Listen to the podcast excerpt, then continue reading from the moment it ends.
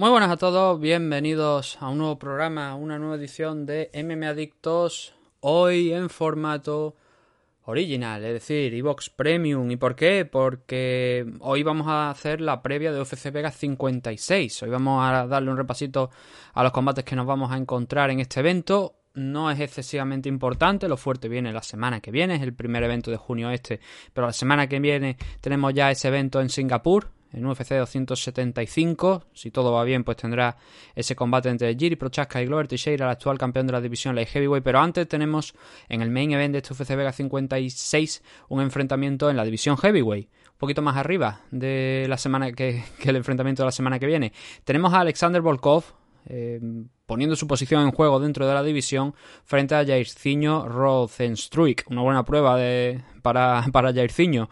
Em, hay otra serie de combates no voy a mentir, no es la car más emocionante del mundo. Es una noche donde van a debutar varios luchadores del Dana White Contender Series, donde no hay especialmente grandes peleas, pero hay algunos nombres que siempre hay que destacar, que siempre son interesantes. Entonces, al no ser una gran car, tampoco vamos a rascar enormemente lo que vamos a ver, porque es que yo sé que esto luego lo escucháis y muchos de los combates os van a sonar chino, pero bueno, haremos un... Bueno, si sabéis chino, entonces os sonará eh, perfectamente, pero si no, como yo por ejemplo, pues se nos va a complicar un poquito la cosa. Pero bueno, vamos a repasar todos los combates, vamos a ver qué es lo que tenemos, pero antes tengo que hablaros de nuestros patrocinadores, de los Caballeros de Oc. Por cierto, el otro día tuvimos una entrevista con Gonzalo García y con el propio Oscar Panadero. Gonzalo va a participar en el torneo de Gamma este fin de semana, pero también va a participar la semana que viene en el torneo de la IMAF, el campeonato los dos de España amateur. El de la IMAF no es de la IMAF en sí, es la Feloda la que lo organiza, pero bueno, está amparado por la IMAF y luego puedes ir a representar a España si lo ganas a torneo de la IMAF y, otras ventajas, ¿no? Pero esa entrevista la tenemos en el canal de YouTube, no la hemos subido, tengo el audio de hecho, eh, para subirlo a a iVox, pero no lo he subido al final. He dicho, bueno, son 20 minutitos, más o menos, 20-25 minutitos, y está en el canal de YouTube, que como todos sabéis es MMA TV, así que si todavía no sois suscriptores del canal, que eso es 100% gratuito, no hay problema ninguno, simplemente tenéis que ir al canal de YouTube, poner MMA TV o mirar en la comunidad incluso de iVoox, ahí en esa pestaña de comunidad que tenéis dentro de la aplicación o de la página web, ahí está puesto el enlace. En redes sociales también lo hemos puesto, en Twitter. Accedéis al canal, le dais al botón de suscribir, le echáis un vistacito a la entrevista, nos cuentan algunas cosas interesantes tanto Oscar como Gonzalo. Y yo lo agradeceré, porque eso nos ayuda a intentar llegar al siguiente escalón que yo me lo he fijado en 750 suscriptores. Ahora mismo estamos en 508, creo, 507, 508, superamos la barrera de los 500, ahora vamos a por los 750. Ya después, si Dios quiere, iremos a por los 1000. Pero primero 750 es el objetivo, así que si no sois suscriptores, ya os lo digo. Ayudarnos, ayudarnos a llegar a esa cifra, ¿no? Entonces los caballeros de Oc, Padel 10, en Arroyo la Encomienda, en ese vídeo además vais a poder ver cómo son las instalaciones, porque dije si no, nos hacían, pedí a ver si nos hacían un pequeño tour y nos lo hizo Gonzalo, así que os recomiendo que echéis el vistacito también, porque ahí vais a ver todas las instalaciones que están muy bien. Allí en, como digo, Padel 10, las instalaciones de Padel 10, los Caballeros de Oc, en Arroyo de la Encomienda, en Valladolid. ¿Qué más? Dragon Z, dragonz.es, la comunidad creada por Nacho Serapio, con más de 100 cursos ya de multitud de artes marciales, deporte de contacto, entrenamiento físico, entrenamiento con armas, todo de la mano de Nacho Serapio y de su equipo de colaboradores por 14 euros al mes, sin compromiso de permanencia ninguno, os podéis dar de alta un mes y al siguiente si no os gusta o ya habéis visto lo que queríais ver podéis daros de baja. Pero tiene otra serie de ventajas también la suscripción. Tiene la revista que os la envían a vuestra casa. Se ha publicado este mes el número 70 hay un vídeo en YouTube también en el canal de, de Nacho que es Dragon Z. Eh, ese es uno de los canales, el otro es el Guerrero Interior, pero en Dragon Z vais a poder ver todas las novedades de la revista, el número de la revista de este mes. Eso va incluido dentro de la suscripción, además el acceso a todo el archivo digital de revistas de la, Dragon Magazine. Eh, si necesitáis más información, lo mejor en la página web dragonz.es. Ahí tenéis no solamente la manera de suscribiros a la plataforma, sino también todo el listado de cursos, porque se pueden adquirir de manera individual por 50 euros. Si los tenéis para vosotros para siempre. En la suscripción, evidentemente no. En el momento que os doy de baja, pues dejaréis de tener acceso. Pero ahí tenéis todo ese listado de cursos que podéis encontrar dentro de la plataforma de dragonz.es. Y ya sabéis, más información en la página, en las redes sociales de Nacho Serapio, en esos canales que hemos dicho de YouTube, El Guerrero Interior y Dragon Z, y también en su canal de Twitch que es Artes Marciales. Todo junto, Artes Marciales. Dragon Z, el Netflix del aprendizaje, de los deportes de contacto.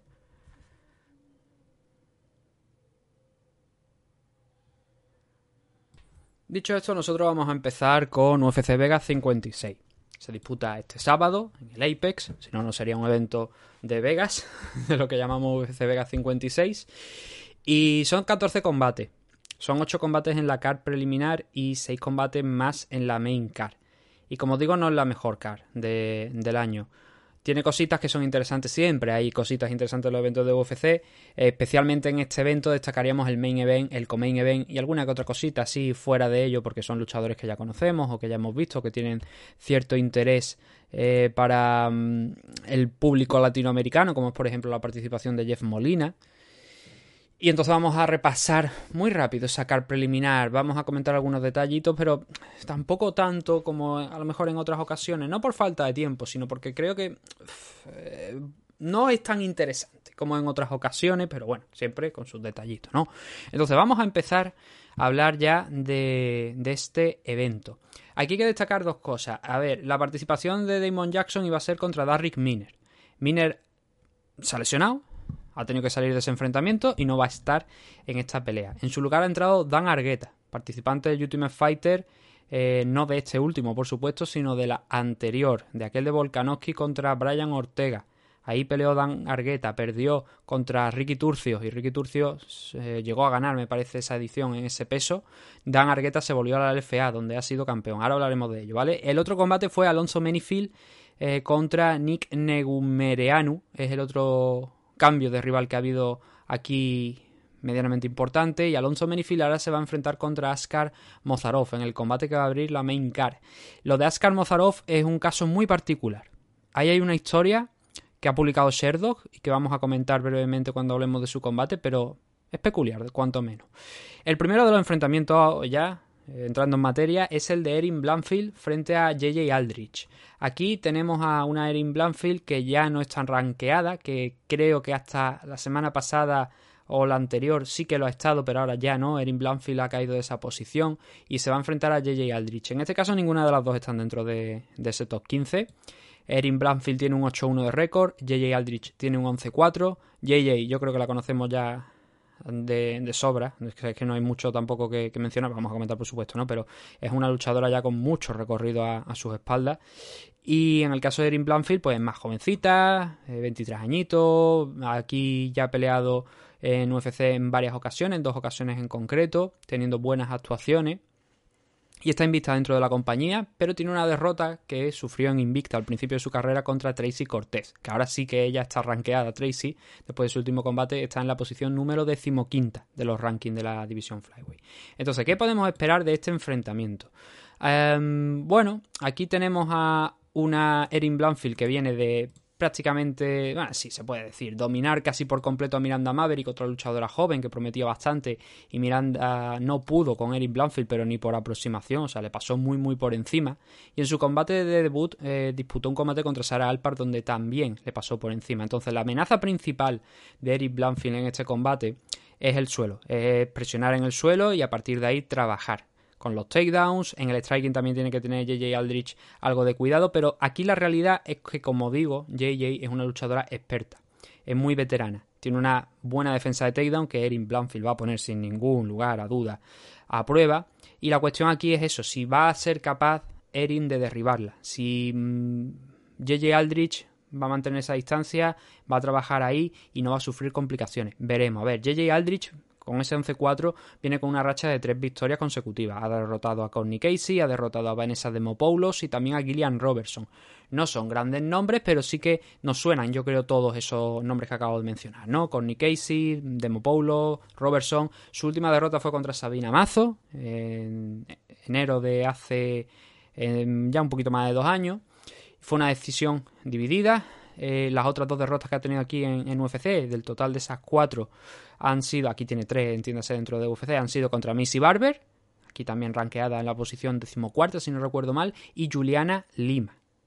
¿Vale? Esas han sido sus únicas derrotas aquí dentro de, UFC. El resto de combate, esos otros siete adicionales, los ha ganado. Así que es una luchadora que le puede dar muchos problemas a Erin Blanfield, pero también es una buena prueba para, para Erin. Em, aquí estaría en juego una posición dentro del ranking difícil. Y creo que como favorita, visto lo que hemos visto, eh, no solamente lo que ha hecho aquí Erin Blanfield en, en UFC, sino también fuera, lo que ha estado haciendo en Invicta. Es una luchadora que eh, promete bastante. Y como digo, Miranda también prometió bastante y pasó por encima de ella.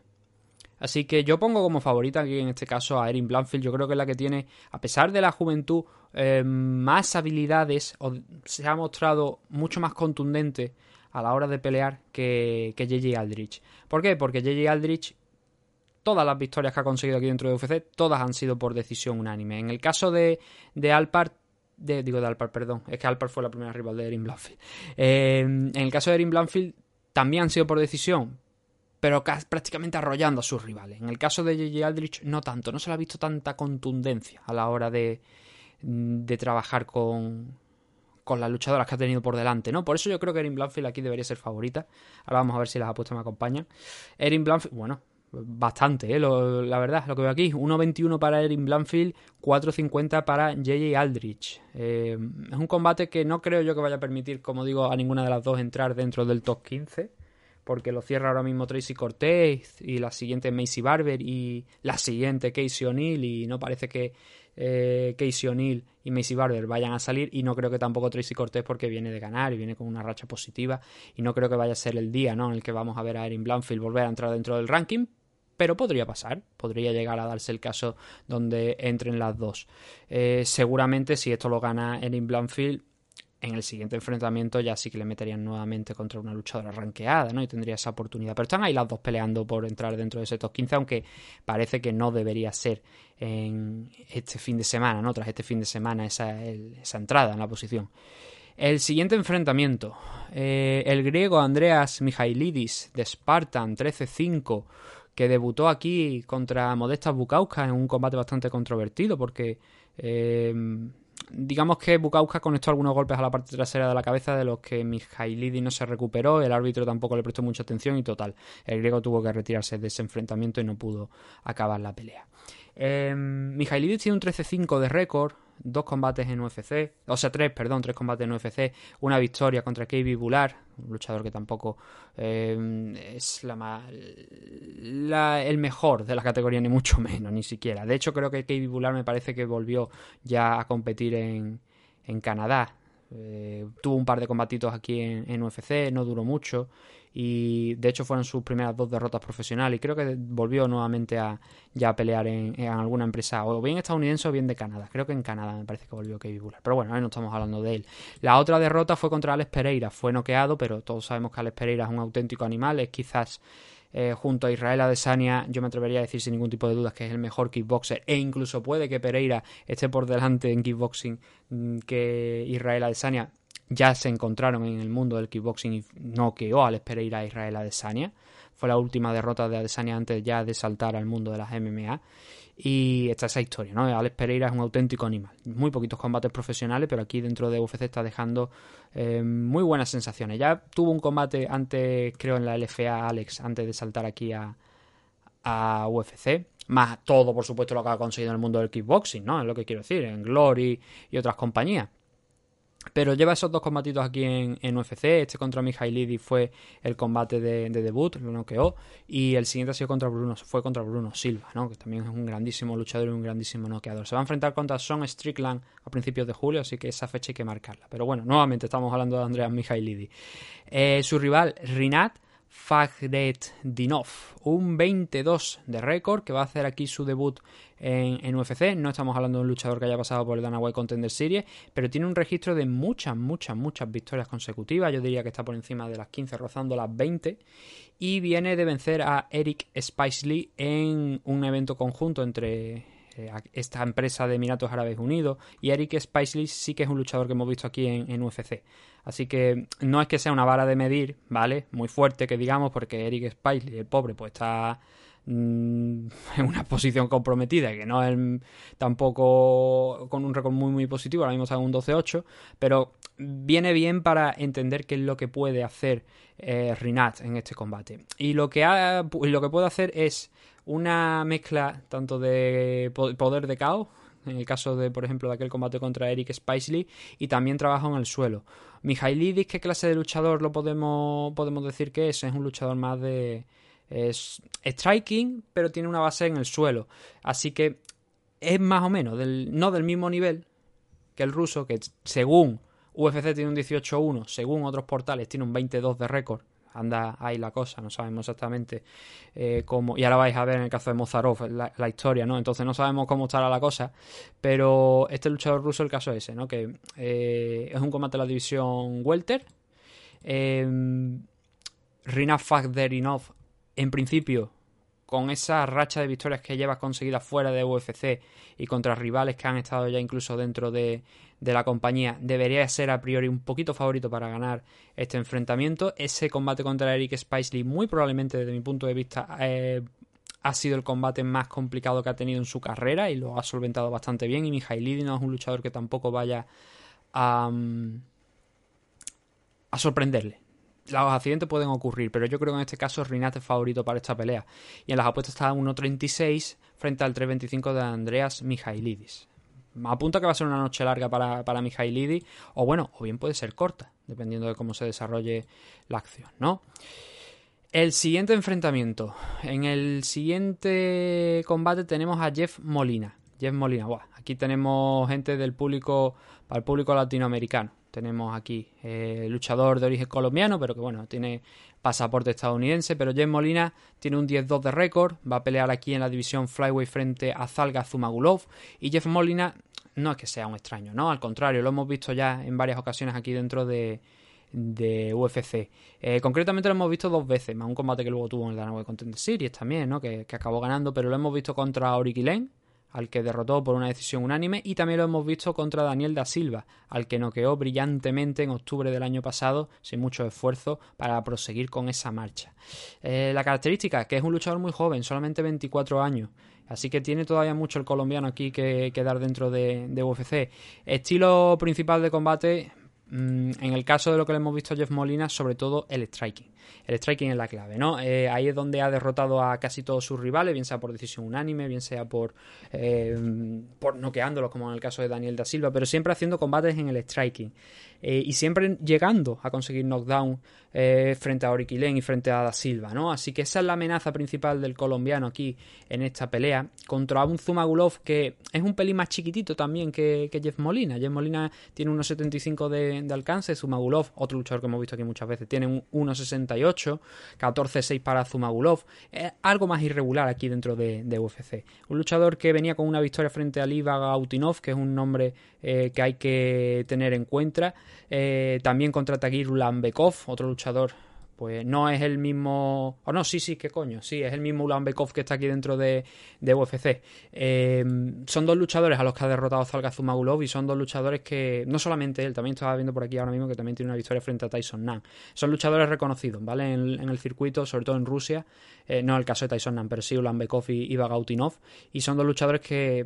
Son victorias que hay que tener muy en cuenta, pero parece que se ha deshinchado Zumagulov a su llegada aquí a UFC porque perdió contra Raulian Paiva en el combate de debut luego contra Amir Albaci, otro joven talento, al igual que Jeff Molina, ganó a Jeron Rivera y luego fue noqueado a finales del año pasado por Manel Keipe. Así que la verdad es que está muy muy comprometida la situación de Zumagulov aquí dentro de UFC con ese 1-3, pero 1 sí, 1-3.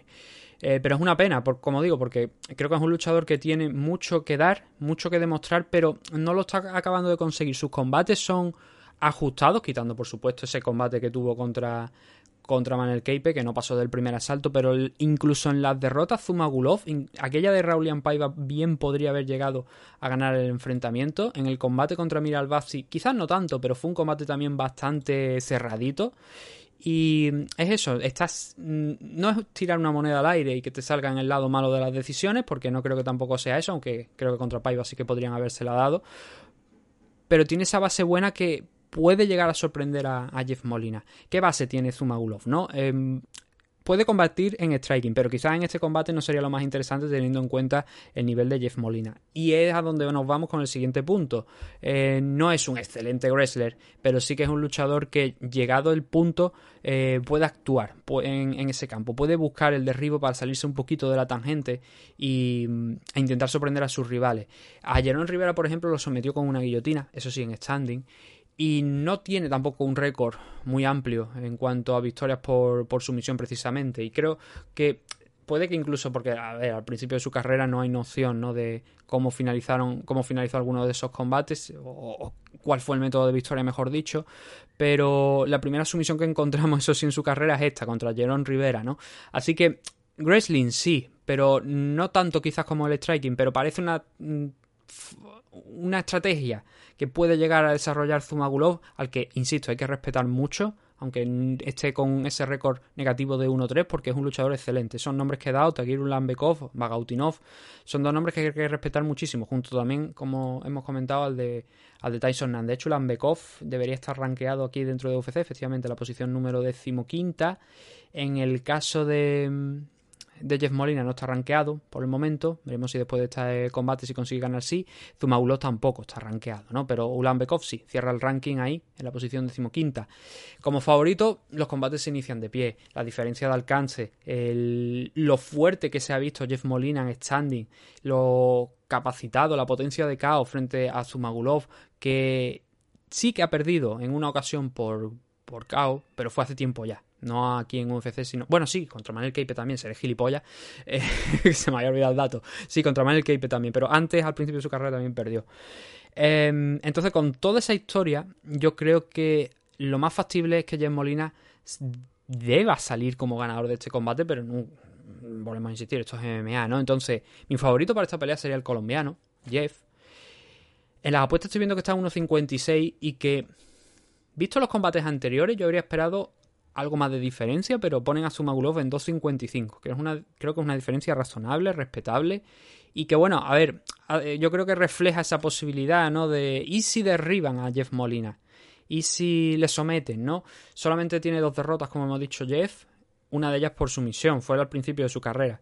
Así que ha llovido demasiado ya como para mm, pensar que podría volver a repetirse. ¿Se puede volver a repetir? Sí, él mismo incluso tiene hasta victorias por sumisión, ¿no? Pero aquí lo que hemos visto en UFC de Jeff es eso, es el striking, es mostrarse fuerte arriba y es lo que, con lo que debería salir, también aprovechando esa diferencia de alcance, no muy grande, pero sí con unos buenos cuantos centímetros en su favor, un total de 7 centímetros, que podría aprovechar para intentar noquear al kazajo o al menos ponerlo a raya, mantenerlo durante todo el combate y al final sumar una nueva decisión que le acerque mucho más a ese top 15 de la categoría de peso.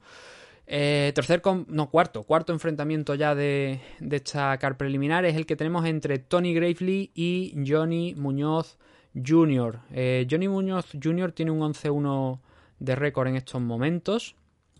Es un luchador que eh, ha peleado ya anteriormente en UFC en dos ocasiones. Debutó contra Nate Maynes, la única derrota profesional que tiene. Perdió ganó luego a Jamie Simmons y en su récord, dentro de esas 11 victorias, tiene un buen porcentaje de finalizaciones. Prácticamente casi todos sus combates ha conseguido vencerlos por finalización, bien mezclando suelo, donde tiene más victorias por sumisión que por KO, y sumisiones pues tan diversas como armbar, tiene heel hook, tiene mataleones, ¿no? Y es una mezcla un poquito de, todo en eh, este chico. Eh, ahora iremos con esos dos combates que ha disputado, ¿no? Eh, enfrente tiene a Tony Gravely, que claro, es el problema, ¿no? Tony Gravely ya sí que es un luchador con veteranía. Este combate en 135 debería ser, ¿no? Sí, 135, división Bantamweight. Tony Gravely es un luchador con potencia, con capacidad también de, si se tuercen las cosas, buscar el derribo, pero no de manera... Eh, últimamente no tan agresivo quizá a lo mejor en, esa estrategia de suelo, aunque en el último enfrentamiento sí, pero el problema, ahora veremos, ¿no? Si tú derribas a Simon Oliveira, que fue el último enfrentamiento de, de Tony Gravely, lo derribas 11 veces, quiere decir que se te ha levantado pues un buen número de ellas, como mínimo unas 7 8 veces, ¿no? Entonces, fue un trabajo más de, green, ¿no? De estar grindeando, estar poniendo su rival contra la jaula, de derribarlo, hacerlo sentarlo, volver que se levantara, volver a, estar en eso. Promedia realmente un total de 6 takedown con 76, cerca de, de 7, ¿no? Y va a decir, joder, acabo de decir que no es eh, a ver, sí, pero que el tipo tiene unas capacidades también de noquear a sus rivales en standing. Es lo que eh, es a lo que quería ir y que creo que quizás en este enfrentamiento puede ser lo que más le interese a, a Gravely, porque en el suelo, a ver, él es contundente, es un luchador muy físico, es un luchador que eh, puede eh, buscarle las cosquillas a prácticamente casi cualquiera que esté fuera de los rankings, eso sí, de, la división Bantamweight, porque dentro hay grandes growlers como Mera, Dalishvili, ¿no? Sin ir más lejos. Pero... Mm, con esa pegada yo creo que podría a lo mejor intentar ese extra. Eh, Johnny Muñoz tiene una ventaja de alcance de apenas unos 4 o 5 centímetros, 5 centímetros para ser exacto, un 80 para Johnny Muñoz, pero no creo que realmente eso suponga una amenaza aquí para, para Tony Gravely. Em, a ver, Aquí esto yo sobre todo creo que va a ser un tema de quién imponga el poderío físico, de quién pueda utilizar, eh, quién entre con más fuerza al choque en el clinch o a intentar los takedowns o trabajar contra la pared y Gravely, pues lo que estamos viendo, ¿no? Sí, funciona muy bien el wrestling, pero ¿podrá con Johnny Muñoz en el suelo? Uf, eso es lo que son las dudas que yo tengo, ¿no? Yo aquí creo que, claro, por favorito, teniendo en cuenta que Tony Gravely, a ver, tampoco viene en un momento de forma muy bueno, pero viene con tres victorias en cinco combates, que son los que ha disputado aquí en, UFC. Solamente ha perdido contra Brett Jones y contra Nate Maynes. Y luego tiene victorias contra Gerardo de Freitas, Anthony Birchak y Simon Oliveira, ¿no? Eh, la de Birchak noqueándolo. Por eso yo creo que debería ser el recurso principal, pero puede que sea una pelea bastante más igualada. Johnny Muñoz, 1-1 dentro de, UFC, puede que sea una pelea más igualada de lo que parece a priori. Y sí que pondría a Tony Gravely como favorito, pero bueno, vamos a ver qué dice la apuesta. A ver. Aquí está. Tony Gravely, 1.77. Johnny Muñoz, 2.10. Bueno, la dan justita, la dan bastante justita. Es que a mí me resulta una incógnita dentro de lo que cabe Johnny Muñoz. Porque mm, tanto Tony como él han perdido contra Nick Maynes. Es verdad que Johnny Muñoz resistió un poquito más. Pero está ahí, en esa línea donde puede ser una incógnita este enfrentamiento. El siguiente, en 155 libras. Nos quedan cuatro combates de la car preliminar. Y ahora tenemos a dos europeos. Tenemos a Benoit Saint-Denis, francés, el dios de la guerra, God of War, con un 8-1 de récord y que en su combate de debut contra Eliseu Sales, que acabó perdiendo por, por decisión, pero hasta ese punto estaba invicto. De hecho, eh, sometió a, a, Gudari, no sé si lo conocéis, un luchador vasco, Arcais Ramos, sometió a Gudari eh, en Brave hace cuestión de unos pocos meses, tampoco fue demasiado, fue el año pasado, si no recuerdo mal, y lo sometió. Y ahí en Brave fue donde se estableció bastante fuerte este chico, ¿no? Donde sumó ese 8-0, sin tampoco grandes peleas, por así decirlo, ¿no? Contra rivales muy expertos, pero claro, en su curva de aprendizaje, en su línea, ¿no? Y ahora el francés va a debutar aquí y lo va a hacer contra Niklas Stolze, un luchador alemán con un 12-5 de récord y que él sí que ha peleado aquí ya en, en UFC más veces, solamente una más, eso sí, eh, fue contra Jared Gooden, contra Ramazan MF y perdió los dos enfrentamientos. Jared Gooden lo noqueó en apenas un minutito del primer round. Así que los dos vienen con em, derrota, pero en el caso de, de Niklas incluso más. ¿Qué pasó en el combate aquel de Benoit Saint-Denis? A ver, en el combate de Benoit Saint-Denis, ese que perdió contra Liceu Saleski dos Santos, Dos Santos le dio pal pelo, literalmente. O sea, el pobre le dio hasta en el carnet de identidad. ¿Por qué? Porque Saint-Denis realmente es un luchador que usa mucho el suelo. Y que a pesar de tener un alcance relativamente interesante, un 85, Stolz está en 1.91, así que eh, le sigue eh, favoreciendo ahí el alcance al, al, alemán pero eh, quizás es un rival mucho más asequible, bueno, por nombre seguro, ¿no? Por nivel de habilidad. Y claro, teniendo en cuenta que Saint-Denis es un luchador que, como digo, muchas de, los, de esas ocho victorias que tiene, quitando una o dos me parece que, son, las ha conseguido por sumisión. Y con Eliseu Saleski dos Santos intentó derribarlo y buscar abajo el trabajo en el suelo, no le fue efectivo. Saleski, como he dicho, le dio arriba hasta en el carnet de identidad al pobre hombre. Eh, esa debería ser la estrategia frente a Stolze. Stolze contra MF y contra Jared Gooden fue derribado, pero bueno, eso en el takedown de Gooden es circunstancial porque al final acabó siendo noqueado, ¿no? Pero en el, de, en el combate contra MF sí que lo derribaron en múltiples ocasiones, estuvieron a punto también de, de someterle. Y lo principal de Nickel Stolze es sobre todo el striking. Yo creo que es ahí donde hay que tenerle en cuenta. esto no significa que sea incompetente en el suelo, pero sí que es verdad que es eh, lo principal de Stolze. Es donde ha intentado llevar esos combates en standing. Y mm, parece a priori que debería ser eso, un combate no 100% de estilos, pero que sí que San Denis a lo mejor aquí en este caso puede tener esas posibilidades de victorias superiores a Stolze si consigue derribarle, ¿no? De las que Stolze quizás si mantiene la pelea en standing. Y mm, es difícil de pronosticar para mí este enfrentamiento. Stolze no está en un buen momento de forma. Denis no es un, San Denis no es un luchador que realmente se adapte a lo mejor a lo que él puede esperar al 100%. Y por eso yo diría que el francés tiene posibilidades de victoria aquí, lo pondría como favorito frente a, a Stolze bien sea por su misión, bien sea por una decisión, pero no creo que lo vaya a noquear. No creo que San Denis vaya a sorprendernos con un caos y tampoco creo que Nicolas, Nicolas Stolze nos vaya a sorprender con una sumisión, ¿no? Entonces, como favorito el francés, Benoit, y está en 1.65 y Nicolas Stolze está en 2.35. De momento estamos coincidiendo con todo eh, lo que viene en las apuestas. Mm, es un porcentaje pues interesante, ¿no? 1.65-2.35 es mayor que, por ejemplo, el anterior combate que hemos visto entre Tony Gravely y Johnny Muñoz Jr., pero creo que anda ahí la cosa y bueno, vamos a ver, ¿no? El striking con algo de mezcla de, de grappling de Stolze, porque al final esto es MMA y nadie es totalmente inepto en, uno de los dos campos, ¿no? En standing o, en el grappling. Y San Denis creo que sí, creo que es mucho más fuerte que Stolze en el suelo, ¿no? Así que ese patrón ahí sí que destaca, ¿no? Y veremos si, si es capaz San Denis de, de someterlo. El siguiente enfrentamiento es en 145 ya nos queda poquito para llegar a el último enfrentamiento de, esta car preliminar. En este caso, ¿qué tenemos? Tenemos a Damon Jackson contra Daniel Argueta, contra Dan Argueta, último campeón Bantamweight de la división, o sea, último campeón de la división Bantamweight de la LFA, Dan Argueta, ¿no? Participante en el Ultimate Fighter 29, perdió ese combate de debut en, dentro de la casa contra Ricky Turcio, que como he dicho, luego Ricky Turcio fue el ganador de la, del torneo al final, ¿no?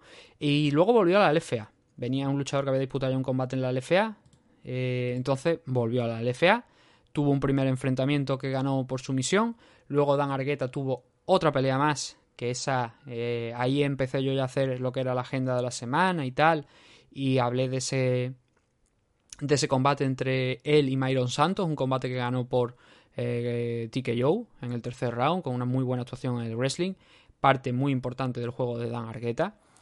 Y luego consiguió el título. Ya en el combate contra Mairo Santos dijo, dije que tenía la posibilidad de o bien saltar directamente a UFC porque el tipo seguía invicto, o bien eh, disputar el título que en ese momento estaba vacante. Y no me equivoqué porque al final disputó el título. Logró una victoria por decisión dividida frente a Diego Silva hace cuestión de un mes para proclamarse campeón de la LFA y automáticamente le ha llegado esta oportunidad contra Damon Jackson. ¿Por qué? Lo que hemos dicho al principio, ¿no? Ha sido en short notice. el rival original no era eh, Daniel Argueta, no era Dan Argueta, era Derrick Miner, ¿no? Para Damon Jackson. Así que bueno, por las circunstancias pues hay que entender que no es la mejor de las oportunidades para Dan Argueta, pero que en el caso de Dan Argueta tiene un 8-0 de récord. la base principal es el wrestling. Es un tío que le hemos visto en esos últimos combates y, bueno, no solo en los últimos combates, sino también en combates anteriores, eh, wrestling y más wrestling y buscar victorias por, por sumisión. Todas sus peleas, a excepción de dos, las ha finalizado. Gran parte de ellas, como decimos, por sumisión. Y en el combate contra Ricky Turcio fue una auténtica locura. Fue quizás el mejor combate de esa primera ronda de enfrentamiento, porque los dos estuvieron peleando a un ritmo altísimo, lo cual es una buena señal. Eso quiere decir que Dan Argueta puede pelear a lo largo de los tres asaltos manteniendo un ritmo bastante alto. Dentro de la casa son dos asaltos, a no ser que haya un empate. Y no recuerdo, creo que sí, me parece que llegaron a un empate ambos. Y ahí sí que Ricky Turcio tuvo un poquito extra, ¿no? Pero Argueta puede eh, pelear a lo largo de los tres asaltos con un buen ritmo. Damon Jackson, lo conocemos todos, 24-1 un luchador que fue noqueado por Ilia Topuria y que es la única derrota, de hecho, que tiene aquí dentro de UFC Damon Jackson, esa victoria por KO de, de Ilia, ¿no? De nuestro Ilia. Em, fuera de eso, tres victorias, una derrota aquí dentro de, de UFC un luchador que también participó en la LFA, pero no, llegó a ser campeón, como el caso de, de, Argueta. Aunque sí quiero recordar que llegó a ganar un cinturón, pero que no fue el cinturón mmm, Undisputed. Creo que fue algo, algo hubo, me parece que fue un interim o igual puede que fuera el otro, no, no lo recuerdo, pero sé que algo hubo, me parece, con Damon Jackson dentro de, de la LFA.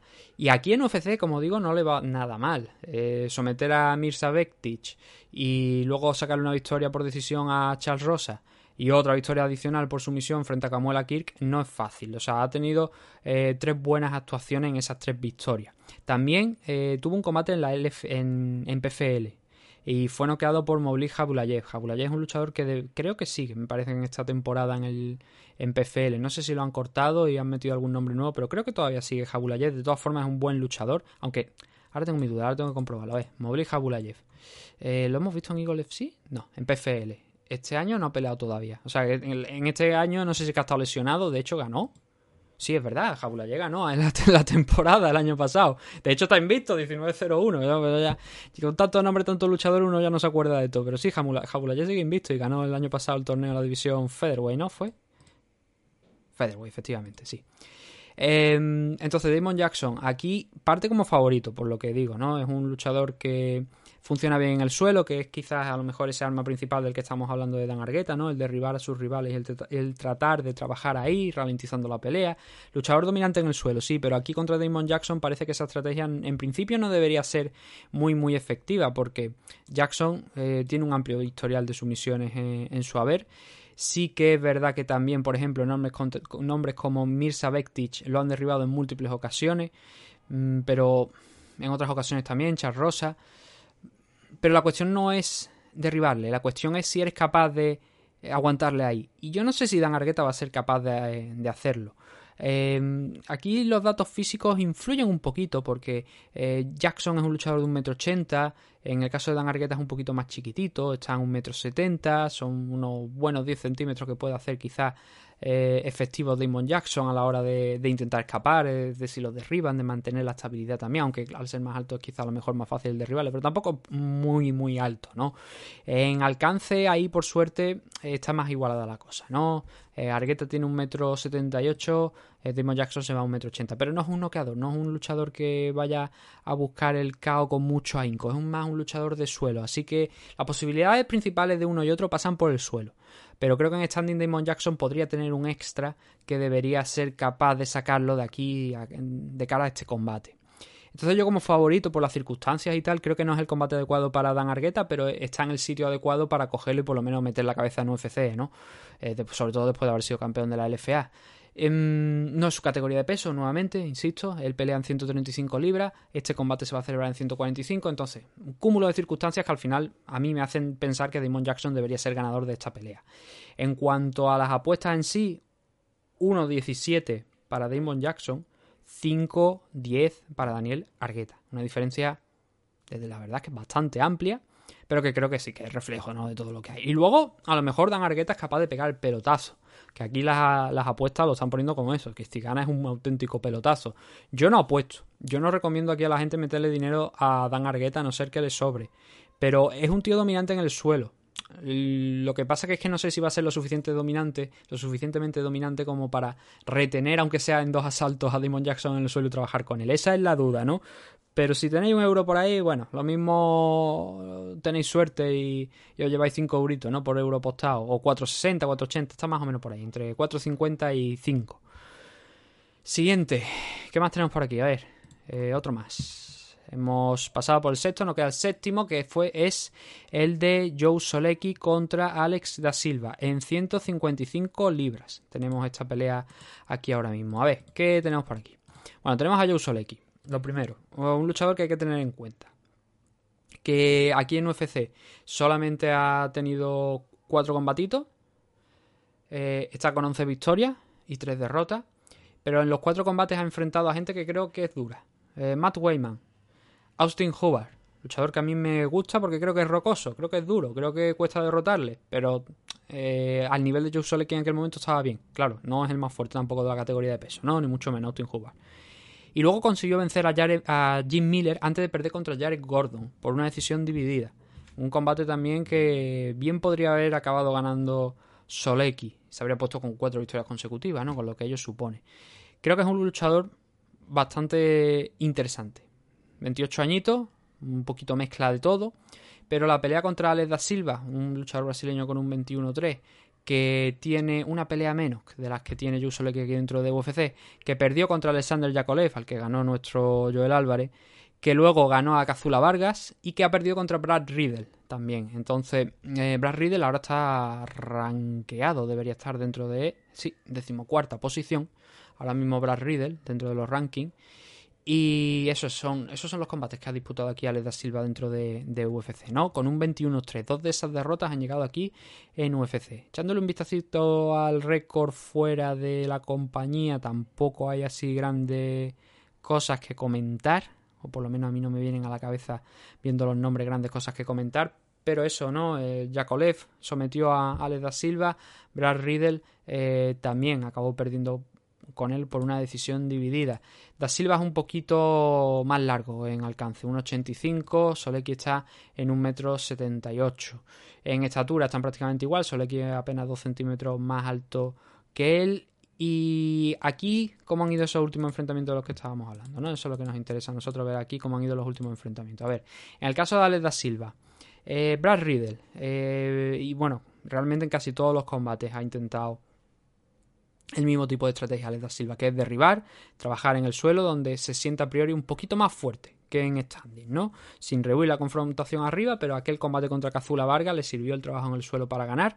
En el combate contra Brad Riddle no le sirvió, no le fue suficiente, pero fue una decisión eh, por un doble 29, un triple 29-28, perdón, en favor de, Brad Riddle, que cuando consiguió encontrar la estrategia adecuada para mantener la pelea de pie, ahí ya prácticamente no miró atrás, porque en striking es mucho mejor, desde luego, Brad Riddle que Alex da Silva.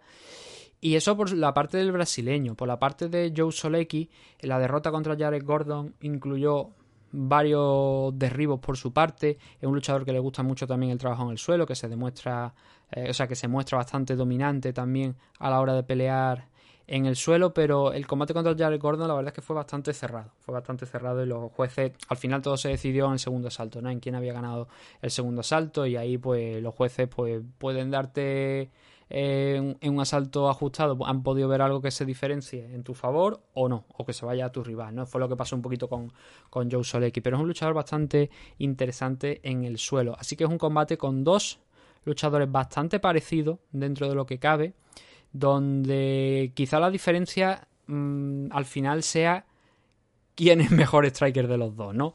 O porque, claro, a priori ahí es donde está la diferencia, ¿no? En el suelo los dos son bastante fuertes, los dos trabajan muy bien el tema de, de sumisiones. Alex da Silva en su récord tiene bastantes victorias también por KO, no muchas tampoco, eh, cosa que por ejemplo no tiene Joe Solecki. Así que, a ver, como favorito yo sí que pondría Joe Solecki, pero me va a resultar interesante ver si Alex da Silva es capaz de mantener la pelea en standing y, e intentar aprovechar por salir algo diferente, ¿no? De, por hacer algo diferente de lo que podría hacer en condiciones normales o podría hacer su rival. Eh, como favorito, por ejemplo, eh, o sea, como os estoy comentando, Joe Solecki yo creo que debería ser favorito, ¿no? 1.59 en apuestas para Solecki, 2.50 para Alex da Silva. No hay nadie que dé como favorito a, da Silva, ninguna casa de apuestas y, y creo que en eso está, ¿no? Aparte también de esas dos derrotas, ¿no? El haber sido sometido contra, eh, por Yakolev tampoco le ayuda teniendo en cuenta el tipo de luchador al que se va a enfrentar, ¿no? Así que la diferencia, insisto, creo que va a estar en standing, creo que va a ser en el striking. Em, o sea, a priori esa debería ser la diferencia, porque luego cuando nos vamos, cuando nos, si nos llegamos a ir al suelo, ahí ya la cosa cambia, ¿no? Porque el nivel yo creo que es bastante similar, pero siempre puede salir alguien por encima del otro, ¿no? Puede destacar por encima del otro. Siguiente pelea, la última de la de la car preliminar es la que va a enfrentar a Félix Herrig contra una muy vieja conocida ya del público. Carolina Kowalkiewicz, la polaca, que algunos de nosotros yo creo que la dábamos ya por, no por retirada, pero sí porque había acabado su carrera ya aquí en, UFC. Porque es una de las luchadoras que, bueno, al principio, cuando no había realmente... Eh, se estaba empezando a apostar en condiciones por las MMA femeninas aquí en, en UFC, pues tampoco fue de esas primeras, ¿no? De las que entró, ¿no? Cuando todos los focos estaban puestos en, en Ronda Rousey. Pero le dieron esa oportunidad y empezó muy bien, empezó francamente bien Carolina. Tuvo tres victorias consecutivas, en una de ellas derrotó a Runa Mayuna. Em, pero luego empezó la debacle. Ahí donde, a donde iba. Este es el punto duro, ¿no? Aquí todo es de color de rosa, un 10-0, derrotas a Runa Mayuna, que no la luchadora tampoco que, que hoy, pero de repente te ponen por delante a Joana. y pierde. Pierde esa opción por el título. Haciendo un buen combate. ¿eh? Contra Johanna hay que reconocer que tuvo mm, relativamente buen combate para la pisonadora que era Johanna en aquel momento. Pudo hacer alguna cosilla, pero se demostró que entre las dos polacas la mejor era Johanna. Y sigue probablemente siendo la mejor eh, Johanna.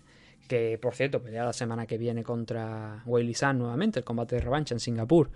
Claudia Gadela fue su siguiente rival, volvió a ser sometida. Entonces, a partir de ese momento, tras las dos primeras derrotas, Carolina necesitaba recomponerse un poquito. Derrotó a Jodie Esquivel y también a Félix Herrig, que ahora pues, tiene este combate de revancha contra Félix, ¿no? Pero digo que eh, en ahí fue donde se inició esa debacle con Joanne contra Claudia, rivales excelentes, pero luego empezó a caer mucho más. Y lo peor es que, claro, tiene la sensación de, joder, mm, es una buena luchadora, pero al final parece que ya no es lo que era. Cayó por KO frente a Jessica Andrade, pero bueno, Jessica ha sido campeona de la categoría. Michelle Watterson fue su siguiente derrota, una decisión unánime, un combate algo mucho más disputado desde luego que el de Jessica Andrade. Alexa Grasso le apretó tanto las clavijas que yo creo que fue ahí cuando nos preguntamos, ¿está Carolina Kowalkiewicz lo suficientemente apta para seguir compitiendo al máximo nivel? Y claro, la respuesta es no, porque después viene esa derrota contra Yan Xiaonan, que también hay que reconocer que ahora mismo está en una quinta posición de los rankings muy buena, incluso creo que me parece que ha llegado hasta cuarta, si no recuerdo mal. Pero Yan hizo lo que quiso con, Carolina en, prácticamente en el suelo, ¿no? Le, dio un buen repasito también, que yo creo que eso fue lo que especialmente marcó ya el antes y el después. Mm, ahí fue donde yo creo que todos pensábamos su cuarta derrota consecutiva. Es probable que Carolina Kowalkiewicz haya llegado hasta aquí. Y no, nos trasladamos a agosto del año pasado, donde eh, se enfrentó a Jessica Penn y fue sometida en el primer asalto.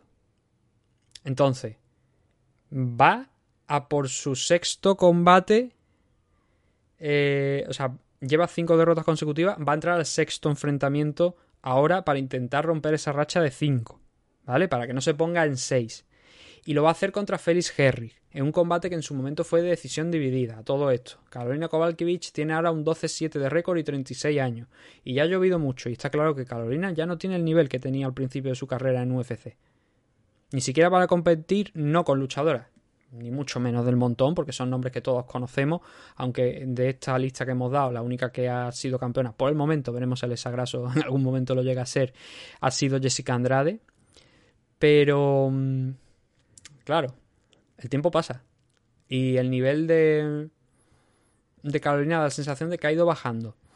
El, la rival que tiene por delante es Felix Herrick, en aquel combate que tuvieron, que fue una decisión dividida, pero que mm, si algo hay que destacar de ese enfrentamiento fue la enorme guerra que tuvieron ambas y que yo creo que aunque fuera una decisión dividida, yo creo que hay que inclinarse especialmente por la victoria de Carolina Kowalkiewicz, que estuvo muy certera en el striking en los dos primeros rounds. No tanto en el tercero, pero también incluso se le podría haber dado la victoria. Entonces, yo creo que aquel combate lo ganó claramente por encima de esa decisión de vida. Yo creo que debería haberse, haber sido una decisión unánime, pero bueno, no cambia el resultado de una victoria. Y Felix Herrig, hemos hablado mucho de Carolina, pero ¿cómo llega Felix Herrig? También otra luchadora ya veterana, misma edad, más o menos, 37-37 años. 14-9, ahora mismo. Viene con tres derrotas consecutivas y ha peleado menos incluso que, que Carolina, porque eh, esas tres derrotas que lleva seguidas, la primera fue contra Carolina Kowalkiewicz. Y Félix Henry es otra de las veteranas, es otra de las mm, pioneras, sí, se podría decir así, pioneras de, de UFC. Bueno, ya no solamente de UFC, sino pionera a nivel eh, global dentro de las MMA estadounidenses, sin ningún tipo de duda, porque lleva ahí desde casi el principio de los tiempos de, de las MMA en Estados Unidos de las MMA femeninas, ¿no? Del crecimiento. Se ha enfrentado contra lo mejor de lo mejor que había en la categoría Strikeway. Eso incluye a gente como Carla Parza, Bar Honchak, no es que la ponga de las mejores, pero entendedme lo que quiero decir, que también es un nombre eh, reconocido. También a gente como Heather Clark, Ticia Torres, son nombres que yo creo que a todos nos suenan, ¿no? Eso, todo eso antes de entrar en, en UFC, ¿no? Luego ya, por supuesto, pues aquí entró en, UFC, donde ha tenido su buena racha. Es una de las luchadoras que, por ejemplo, Carolina Kowalkiewicz perdió contra Alexa Grasso. Félix Herry derrotó a Alexa Grasso. Encima creo que me parece que fue el combate de debut de, Alexa en UFC o el segundo combate o algo así, pero acabó derrotando a Alexa y se puso con una racha buena de cuatro victorias antes de enfrentarse a, Carolina Kowalkiewicz y, y perder, ¿no? Pero esa derrota fue en 2018. Y ha tenido otros dos combates de 2018. Uno contra Michelle Watterson en ese 2018 y luego uno contra Virna Yandirova en el 2020, que también perdió por sumisión. Así que no se ha vuelto a subir en la jaula en dos años aproximadamente ya, mientras que Carolina sí que se ha mantenido algo activa, con mal resultado, pero se ha mantenido activa. Y ya en aquel primer enfrentamiento hizo lo suficiente Carolina Kowalkiewicz para derrotarla y creo que a pesar del enorme bajón que Carolina, que la polaca ha pegado en estos últimos años, creo que sigue teniendo las armas disponibles para derrotar a, a Félix, así que por tanto debería ser favorita para ganar este enfrentamiento. Hablo de Carolina, ¿no? Que creo que es favorita para ganar esta pelea. Entonces, por mi parte, creo que, como digo, debería estar por delante en las apuestas un poquito, pero vamos a ver cómo está la cosa. Y está en 1.83 para Félix Herrig. Están dando un 83 a Félix Herrig. Supongo que aquí influye mucho el. A pesar de que las dos están en un momento bajo, como estamos hablando, durante todo este segmento dedicado a, este enfrentamiento, claro, Félix lleva menos combates perdidos que Carolina, ¿no? Pero aún así, yo creo que deberían valorar ese tema de. Eh, bueno, Carolina ya la ha ganado una vez, pero bueno, eh, eh, es como lo ven ellos, un 83 a 2. Y con esto cerramos la car preliminar. Ahora nos vamos a poner ya con la main car, con los últimos seis combatitos. Llevamos en torno a 50 minutos, cerca de una hora ya, pero eran ocho enfrentamientos. Vamos a ver si podemos andar un poquito más rápido con lo que nos queda de car.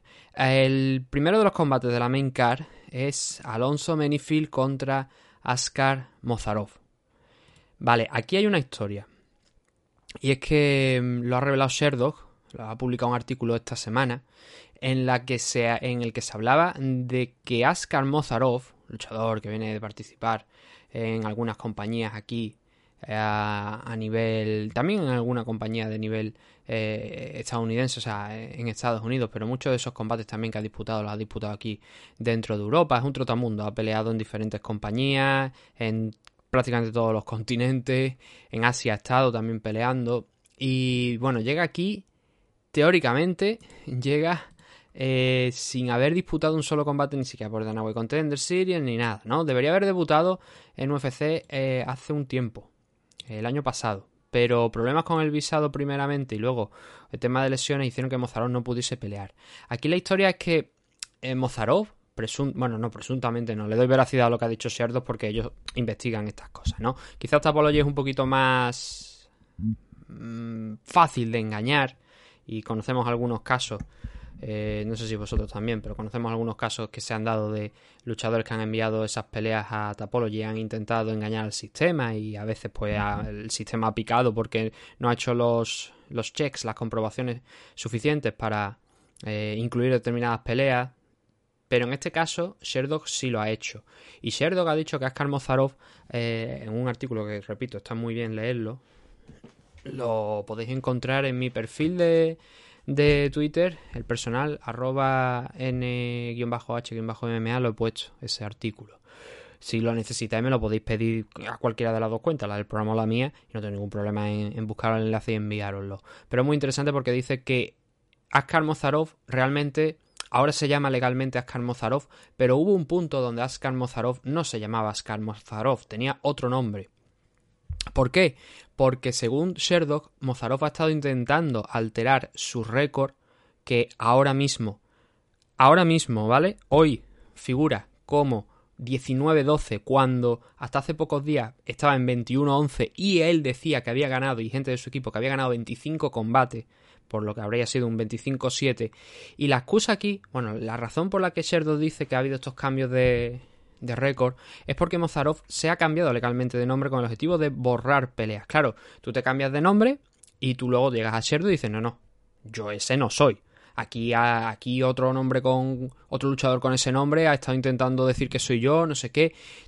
Fijaos hasta dónde puede hasta dónde puede llegar la gente darle tal vuelta a todo esto hasta el punto de cambiarse el nombre para decir yo no soy ese luchador que ha perdido esos combates al inicio de mi carrera es otra persona totalmente diferente. Pero parece que Sherdog, como os estoy contando, hizo esas comprobaciones y fue mirando vídeos y fue preguntando aquí y allá y averiguó eso, que es la misma persona Mozarov, que si Eh, no recuerdo mal ahora en el artículo, no solamente que se cambiara el nombre legalmente, sino que en alguna ocasión también buscó otro cambio de nombre, pero creo que ese no fue legal. Ahora sí, ahora presuntamente se llama Skarmozarov y aparecerá este sábado en UFC si nada lo impide, si la compañía no dice, hostia, aquí hay algo raro, vamos a dar marcha atrás, ¿no? Pues si nada lo impide, Mozarov va a pelear ahí en ese evento de UFC Vega 56. Y esa es la historia con Mozarov. Eh, esos cambios de nombre, ese intento de anular, cambiar en el récord de Sherdog y en el de Tapology diversas peleas en su favor para que se las dieran como ganador. Y ya digo que el récord oficial según UFC, veremos este sábado qué es lo que pone, mm, cifra el récord en 21-11. Sherdog también dice que es 21-11, pero Tapology incluso lo ha cambiado y ha puesto 19-12. Así que veremos al final cómo queda la cosa. Pero bueno, y si no le dan otro toque de atención. El caso es que Mozarov se va a enfrentar contra Manifield. Ese es el combate que tenemos este próximo fin de semana y que va a servir como debut de, de Mozarov. Un luchador que, bueno, a ver, se supone que tiene 27 años y ya es que todo lo que se pueda decir aquí lo tenemos que decir tal cual. Se supone, porque es que uno ya no sabe a qué atenerse con, con Mozarov. El caso es que, como no sabemos muy bien el récord que tiene, lo que sí podemos hablar es un poquito del tipo de luchador que es, ¿no? Y es un luchador que tiene un amplio registro de victorias por KO. Las derrotas, muchas de ellas han llegado por sumisión, pero claro, teniendo delante a, Alonso Menifield, eh, Menifield no debería buscar el suelo realmente. Eh, en su combate, ¿no? Sino que debería ir por la parte más de striking. Así que Mozarov tiene también esa base de, grappling que a lo mejor podría intentar explotar un poquito con Alonso Menifield, pero como hemos visto en muchas ocasiones lo han sometido. Eh, no es una amenaza por parte de Menifield, insisto, pero eh, sí que está eso ahí, ¿no? Está esa idea ahí. 19-12, 21-11, no, se sabe muy bien todavía, ¿no? Pero Alonso Menifield sí que tiene un 11-3 de récord. Alonso, todas las peleas están registradas perfectamente y las tres derrotas que ha tenido las ha tenido aquí dentro de, UFC. Eh, esas tres derrotas han llegado contra Devin Clark, contra Visan Pro, contra William Knight en su combate más reciente, un combate que, a ver, recuerdo que la decisión mm, fue unánime para William Knight, pero fue discutida porque dio la sensación de que el combate podría haber cambiado de, de lado, la, la decisión, si los jueces lo hubiesen visto de otra forma en función de quién ha dado mejores golpes o qué se valora más, ese tipo de decisiones que tenemos últimamente muy sobre la mesa, ¿no? Sobre todo con ese eh, que le Vieira contra Holly Hall, que es muy reciente, ¿no? Que yo creo que ganó, yo tenía en mente que había ganado Holly Hall, pero sin ser un robo, eh, como estaba diciendo la gente, no, es que esto es un robo, es un robo, no, no, yo creo que ahí es detalles mínimos. Y John McCarthy, por ejemplo, Big John, eh, a veces dice chorrada, ¿no? Pero hay otras veces que dice que da una opinión pues un poquito más explicada, más certera y él insistió en eso, ¿no? Lo mismo que, por ejemplo yo os he comentado sobre esa decisión, ¿no? Que eh, no hay suficiente por un sitio, no hay suficiente por otro, entonces cualquiera de las dos se podía llevar ese tercer asalto que es el que marca la cosa, ¿no? En el de Alonso Menifield contra William Knight, recuerdo que al final a William Knight le dieron esa decisión, entiendo que por golpes más significativos, pero bueno, aquí ya vamos a empezar un poquito a analizar ya más los datos en sí de tema de alcance y tal. Mozarov es un tío grande, es un tío de un metro noventa y uno, pero es un poquito más, menos, tiene menos alcance que, que Minifield. Está en torno, según las estadísticas oficiales de UFC, creo que esto es 1,87, 88 me parece aproximadamente que tiene Mozarov, que por cierto tiene un tatuaje en el pecho que no es el mismo diseño que el de Conor McGregor, pero bueno, yo creo que está bastante bien claro de dónde viene la inspiración, ¿no? Hay muchos luchadores que, tienen los tatuajes en el pecho al estilo de, por ejemplo, Ilia Tupuria, con los McGregor, ¿no? Alonso Menifield, eh, 1,83 de estatura. Tiene esa desventaja, ¿no? Pero en alcance, como digo, sí que tiene un poquito más. 1,93m por 1,88m aproximadamente, 89 más o menos de, de, parte de Mozarov. Claro, la cuestión es aquí qué puede hacer Mozarov. Es la incógnita, ¿no? Como os estoy explicando, tiene muchas victorias por, por finalización, eh, tiene de todo. Tiene victorias por KO, tiene victorias por sumisión, tiene eso sí más victorias por KO eh, que, por sumisión. Y la pelea realmente pues debería eh, ceñirse a eso, ¿no? al striking de los dos. También porque Manyfield tiene una buena defensa de takedown y poquitos luchadores han sido capaces de derribarle. Y realmente tampoco los que lo han conseguido no han sacado demasiado de esa estrategia, ¿no? Así que sólido en, la defensa de wrestling que le puede venir bastante bien en el enfrentamiento contra Mozarov y luego con una potencia de KO bastante interesante. Es un tipo que tuvo que acudir a varios Contender Series antes de poder entrar en UFC y es curioso porque en ambos casos en esas dos participaciones que tuvo en el Danaway Contender Series, acabó finalizando su rival, pero bueno, en la primera no le dieron esa oportunidad, en la segunda sí, y en el combate de debut noqueó a Vinicius Moreira, un experto grappler, eh, fácilmente en el primer asalto. También noqueó a Paul Craig. Eh, eso de hecho le sirvió para ganar un Performance of the Night. Esos fueron los dos primeros combates que tuvo en, UFC, donde ahora mismo está con un 4-3 de récord. Eh, las derrotas ya, hemos ya hemos hablado, ¿no? Devin Clark, eh, Pro, Pro lo noqueó. era un combate que buscó Menifield y que al final pues no le salió para nada bien. Fue noqueado en el segundo asalto contra Devin Clark. no fue tampoco su mejor versión, porque es un tipo Menifield que sí, que tiene esas capacidades en el striking, pero a veces parece que las pierde. O sea, no que las pierda, sino que alguien a lo mejor con más alcance le puede dar muchos problemas. El caso de Visan Pro, por ejemplo, ¿no? Que es un tío muy grande también. Eh, después de esas dos derrotas, sumó una victoria frente a Fabio Cherán, un Bonflu en no más de un minuto, demostrando que, bueno, también puede eh, ceñirse a una estrategia de suelo, pero realmente no es el fuerte, no es lo más fuerte, vaya, yo no lo destacaría, ¿no? Eh, William Knight, por ejemplo, no recuerdo si, déjame que lo compruebe, si Alonso Manyfield consiguió buscar, intentó buscar en varias ocasiones derribar a William Knight, pero William Knight fue el que esa parte la controló, ¿no? Poniendo contra la jaula ahí trabajando, con golpes significativos también, que fue esa última derrota que ha tenido Alonso Manyfield. Y también fue capaz de derrotar a Ed Herman sin demasiados problemas. Así que eso es como está ahora mismo Alonso Manyfield en, UFC, con ese 4-3.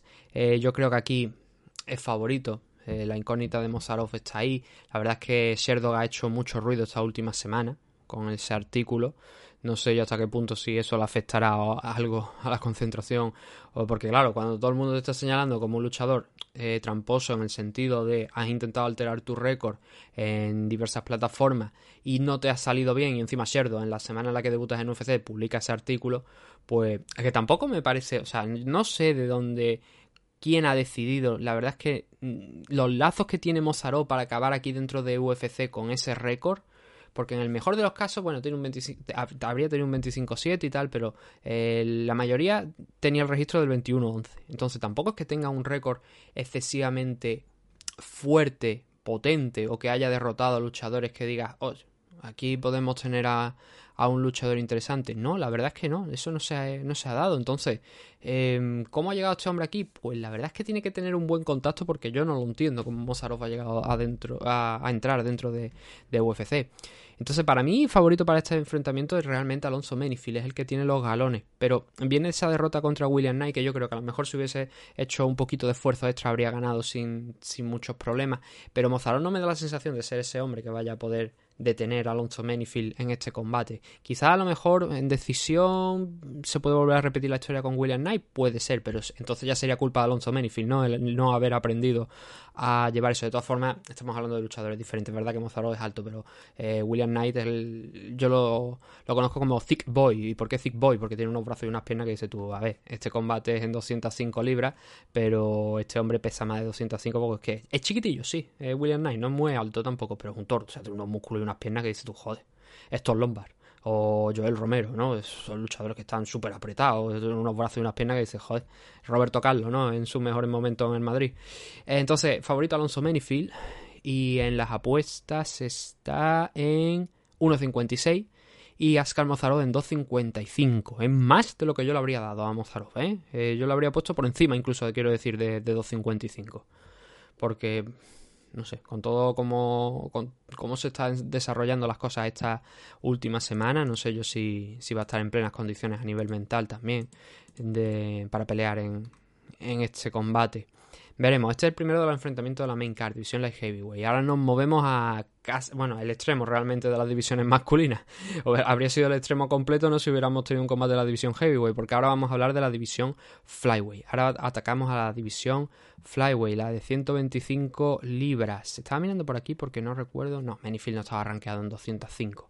A ver, el siguiente combate, el de la división flyweight, es el de Ode Osborne que se va a enfrentar a Zarruk Adashev. El caso de Zarruk Adashev también la verdad es que es un caso bastante peculiar, ¿no? Porque eh, tiene un récord de 4-3 aquí en UFC ha disputado tres combates y llegó de, desde Bellator. En Bellator sumó tres victorias consecutivas. luego, por lo que fuera, pues no, no acabaron de renovarle contrato, decidieron eh, no, no, seguir contando con él. Y entonces aterrizó en UFC. Pero ya de primera le soltaron a Tyson Nan. Y después de Tyson Nan, le soltaron a Sumud Daerji, que ahora mismo está rankeado. Claro, son dos combates muy, muy complicados, la verdad, ambos, ¿no? Acabó perdiendo esos dos enfrentamientos. Después le pusieron a Ryan Benoit en julio del año pasado. Desde entonces no se ha vuelto a subir a la jaula. Iba a tener un combate a principio de este año, pero al final no, eso no, no, llegó, no llegó a llevarse a buen puerto. No se, no, no se vieron las caras dentro de la jaula. Y el último combate data desde el verano del año pasado, como os estoy comentando, contra Ryan Benoit, donde ganó, ¿no? Donde se puso con ese 4-3. Pero a Dashev la verdad es que llama la atención, ¿no? Porque dice, ¿cómo ha llegado este hombre aquí? Es lo mismo que Mozarov. Pero bueno, él al menos, en el caso de Adashev, tenía el paso por Velator, ¿no? Un 3-1 en Velator, que la verdad es que es una cifra interesante, ¿no?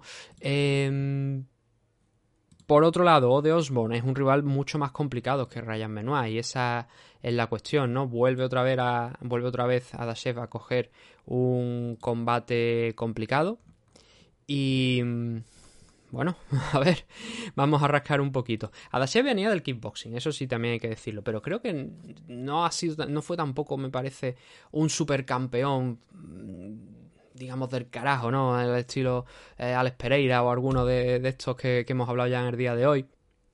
Sino que bueno, hizo sus, cositas, pero tampoco un supercampeón, creo, ¿eh? Tengo entendido. La verdad es que no he, buceado mucho, ¿no? No he rascado mucho en el background de, de Dashev como para eh, a, ver hasta qué punto puedo comentar, ¿no? Pero en el caso de Ode Osborne, él tiene más o menos los mismos combates, tiene solamente uno más que, eh, que Zarruga pero también han sido rivales muy complicados.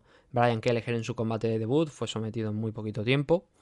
Eh, Jerón Rivera lo noqueó en solamente 26 segundos, una victoria muy buena. Luego fue noqueado contra Manel Keipe, donde Manel Keipe tuvo también ahí, más allá de la finalización, fue una finalización espectacular, fue un rodillazo volador y estuvo francamente bien Manel Keipe. En ese momento es cuando Keipe, digamos que empezó a hacer las cosas bien, ¿no? A no eh, relajarse en el primer asalto, sino presionar ya un poquito más desde el inicio de la campana, ¿no? Y eso le dio buenos resultados contra de Osborne. Y luego también eh, ganó en su último enfrentamiento, en noviembre del año pasado, a CJ Vergara por una decisión unánime. Primeramente vamos a ir con los aspectos físicos y después iremos rascando a ver cómo le fueron en aquellos enfrentamientos. En el caso de Ode Osborne estamos hablando de que tiene una ventaja total y absoluta en el alcance. Un 80, más de un 83, un 85 en su favor, unos 70 de estatura. Zarruga Dashev, 1,65 de alcance, ¿vale? Son cerca de 20 centímetros de alcance. En estatura no hay tanta diferencia, 1,65, solamente 5 centímetros, pero el alcance va a jugar en, vaya, súper en contra de, de. Eh, lo bueno es que Adashev, como digo, pues tiene esa base de, striker que le puede venir bien, sobre todo en este combate, con esa diferencia de alcance que va a tener que enfrentar frente a, a Ode Osborne, ¿no? La estrategia para Osborne yo creo que debería ser la evidente, ¿no? El trabajar en la distancia y no complicarse mucho la vida. Pero bueno, vamos a ver. Empezamos por Adashev, ¿vale? Empezamos a echarle un vistacito a, a. El combate contra Tyson Nam 32 segundos, yo ahí no podemos comentar nada. ¿Vale? Sí que podemos decir que eh, desde el punto de vista del alcance, Tyson no tenía mucho más alcance que él. Tenía apenas, digamos, unos 7-8 centímetros más, que está bien, que está bastante bien, pero desde luego no son los 20 centímetros ¿no? que tiene eh, aquí eh, el señor Osborne. En el segundo enfrentamiento, con su Mudaergi también sufrió bastante en, la distancia, en el striking. No pudo más que ceder esa decisión unánime en favor de, de su Mudaergi.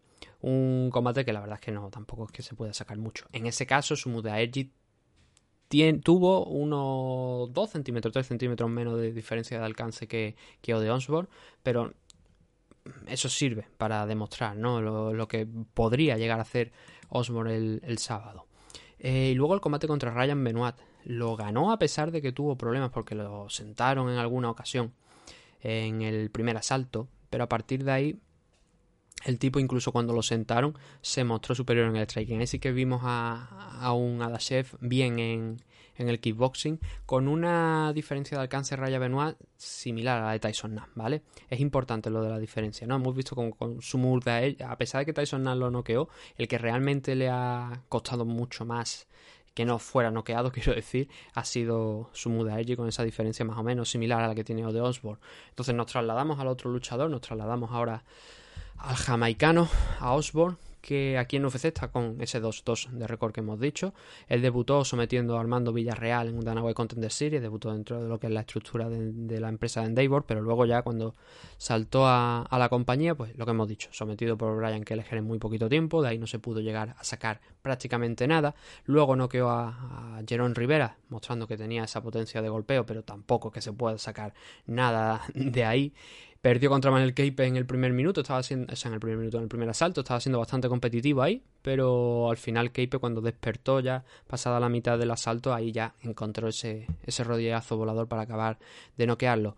Contra CJ Vergara, contra CJ Vergara la verdad es que tuvo un combate eh, muy muy disputado, bastante abierto, pero como pasa en algunas ocasiones cuando eh, tiene dos asaltos buenos y un asalto malo, al final te acaba llevando el combate. Da igual que ese asalto malo sea el tercero, ¿no? Malo en el sentido de no llega a ser un 18, pero está ahí, ahí. Y eso fue realmente lo que hizo de Osborne. Fue un combate en el que fue de más a menos. Empezó bastante bien, pero luego ya CJ Vergara en el segundo le fue igualando la cosa y en el tercero, eh, digamos que Osborne no acabó bastante entero se vino abajo, se cansó un poquito, intentó cambiar de estrategia, intentó ver si podía derribar a, a CJ Vergara y Vergara no se lo permitió y le estuvo castigando y complicándole mucho las cosas en standing. Pero claro, a pesar de incluso haber conectado más golpes significativos Vergara en el total de los tres asaltos, lo que hemos dicho, el sistema de, de puntuación, de de asalto por asalto al final benefició a Ode Osborne. Podría haber ganado también CJ Vergara, las cosas como son, pero fue un segundo asalto muy ajustado y al final los tres jueces se lo dieron a, Osborne. Y como os digo, creo que si hubiese sido un combate completo, eh, me refiero full fight, que se juzgara eh, todo lo. Ahora está muy. Es que de verdad, ahora veo open scoring por todos los malditos lados. Y de hecho, yo iba, eh, iba a preguntar, iba a traer, como os dije el domingo pasado, aquí a, a, alguien, pero no voy a revelar el nombre de momento por si luego no, no consigo volver a traerlo, tontería.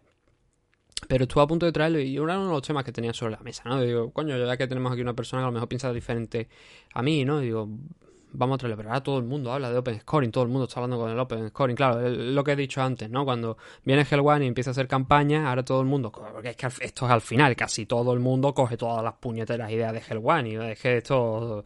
Eh, prácticamente todos los podcasters de España, casi todos, cogen las ideas de One y no de ahora, lo llevan haciendo años también, pero bueno, esa es otra historia.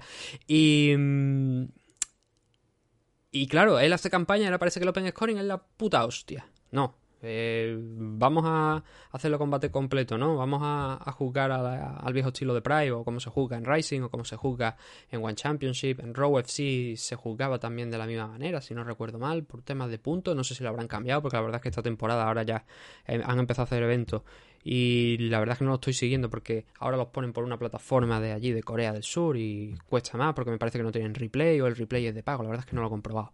El caso es que en este combate contra entre Vergara y Osborne muy probablemente Vergara habría acabado ganando ese combate si se hubiese hecho de la manera en la que os estoy diciendo, ¿no? En full fight. ¿Por qué? Porque tuvo un muy buen tercer asalto. Pero bueno, historias aparte de de lo que os estoy comentando. Esa fue la última pelea de, Osborne, esa fue la última victoria de Osborne, que aquí en UFC no es que lo haya mostrado, más allá de ese combate que he dicho en el Danaway Contender Series, pero también tiene un suelo más o menos eh, decente, ¿no? Eh, no superior quizás que el, el de Adashev, porque la cuestión es que Adashev es más, tiene ese background de kickboxing, pero eh, sí que algo también de preparación en el suelo sí que tiene, no demasiada, ¿no? Quizás a Osborne ahí en esa categoría, en ese campo sí que le ganaría sin demasiados problemas. Entonces, es mucho más completo de Osborne. Eso yo creo que ya ha quedado demostrado.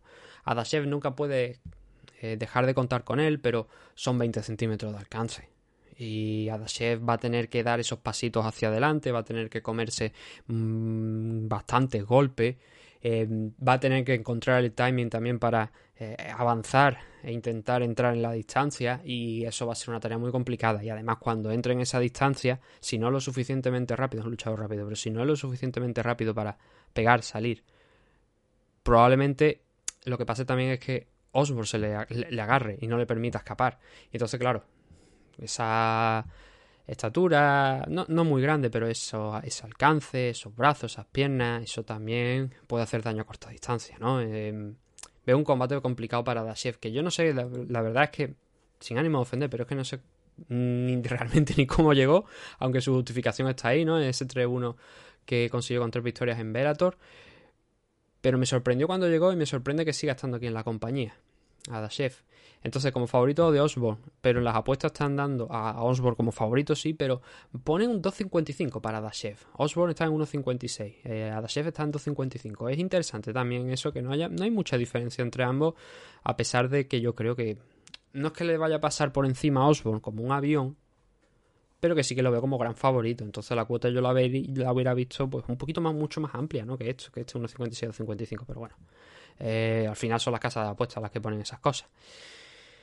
125 libros también, pero en este caso femenina. En este caso vamos a tener a Poliana Botelo de, peleando contra Karin Silva. Una Karin Silva que aquí uno de los debuts que os he dicho al principio del programa, ¿no? Digo, tenemos varios combates que tenemos luchadores que están debutando aquí. En el caso de, por ejemplo, Mozarot no viene por el Contender Series. En el caso de, de Silva sí que viene por el, por el Contender Series. Y esto es en 125 libras, pero de nuevo creo que está un poquillo... A ver, no descompensado, pero que si miramos lo que ha hecho una y otra aquí dentro de, UFC, pues claro, en el caso de Karina Silva está debutando, en el caso de Poliana Botelo está 3-3 dentro de UFC, pero al menos ha peleado 6 veces. Entonces, claro, eso lo tiene ya a su espalda. Sí que es verdad que Poliana viene con dos derrotas consecutivas contra Luana Carolina, pero Luana Carolina ahora mismo está rankeada en 115, eh, ¿no? ¿Verdad? No, en 125. Está cerrando el. No, no está cerrando el ranking. ¿Dónde está Luana Carolina?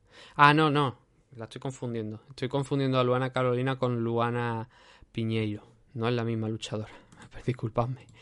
Em, el caso es que Luana Carolina fue, es verdad, lo tengo aquí por delante, fue la luchadora que peleó en Londres, que Molly McCann noqueó con ese spinning elbow que le, que le pegó. Em, vale, vale, ya, ahora ya me estoy resituando, disculpadme. Entonces, eso, tiene ese 3-3 de récord ahora mismo Poliana y Karim Silva está debutando. Ah, los debuts no son fáciles. Y eso sí, Karim Silva tiene un 8-4. 8-4 me ha parecido ver, ¿no? No, 8-4 tiene Poliana. Karim Silva tiene 14-4 de récord, ¿vale? Eh, pero lo mismo lo que os estoy diciendo, ella no ha peleado más que en el Contender Series. Entonces ahí es donde está la cuestión, ¿no? ¿Qué es lo que puede hacer aquí Karim Silva?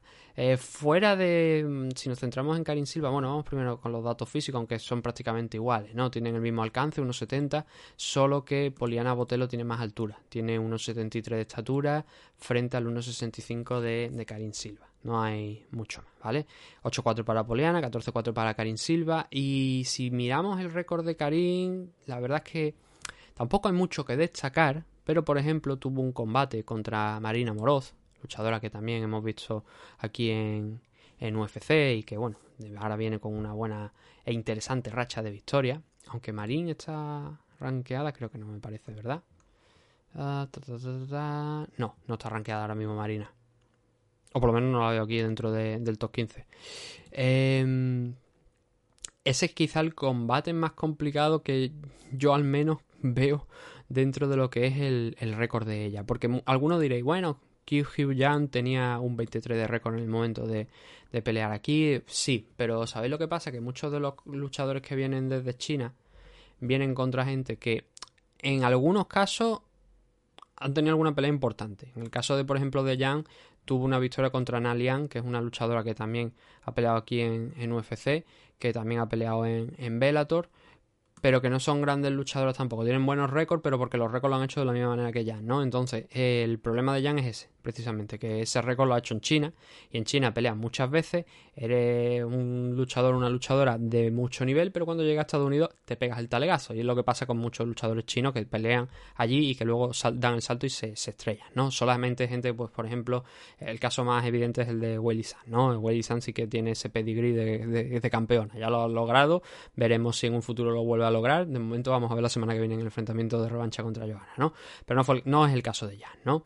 Entonces, eh, Silva fue capaz de someterla en el segundo asalto y esa es realmente la estrategia de de Karin Silva, no al 100%, ¿vale? Pero es una luchadora que en sus últimos cinco combates, fuera de UFC, entiéndase, ha sometido a sus rivales en tres ocasiones, tres de las cinco, ¿vale? Y que si eso luego lo extendemos, vamos a ver que hay más victorias por, por sumisión. En el caso de aquel combate que tuvo contra Marina Moroz, fue sometida a ella. Eh, enfrente tiene a Poliana Botelo, que es una luchadora que mezcla también un poquito de todo, ¿no? El trabajo en standing con el trabajo en el suelo. Y que aquí en este enfrentamiento realmente puede pasar, desde mi punto de vista, creo que cualquier cosa. Mm, ¿Por qué? Porque no hay diferencias reales entre ambas. Desde mi punto de vista, ¿eh? creo que no hay diferencias reales entre ambas. Creo que tiene más experiencia Karim Silva, sí, pero quizás no a nivel de rivales, por lo que estoy diciendo, ¿no? Porque Poliana ha peleado ya seis veces y los nombres son más o menos interesantes. Está Per González, eh, supongo que alguno por lo menos puede decir algo ese nombre. Eh, más allá de, esta página que tiene al estilo OnlyFans, ella que se ha creado, sí. Eh, Siuri Kondo, campeona en Pancrase en su momento, ahora se ha vuelto al mundo del pro wrestling, está en Stardom, una compañía de wrestling japonés femenino de allí de, Japón. perdió contra Cintia Calvillo, Poliana Botelo, derribada, sometida, pero ya sabemos cómo es Cintia, ya sabemos cuál es su juego. contra Lauren Miller acabó consiguiendo una victoria en un combate que digo tuvo de todo.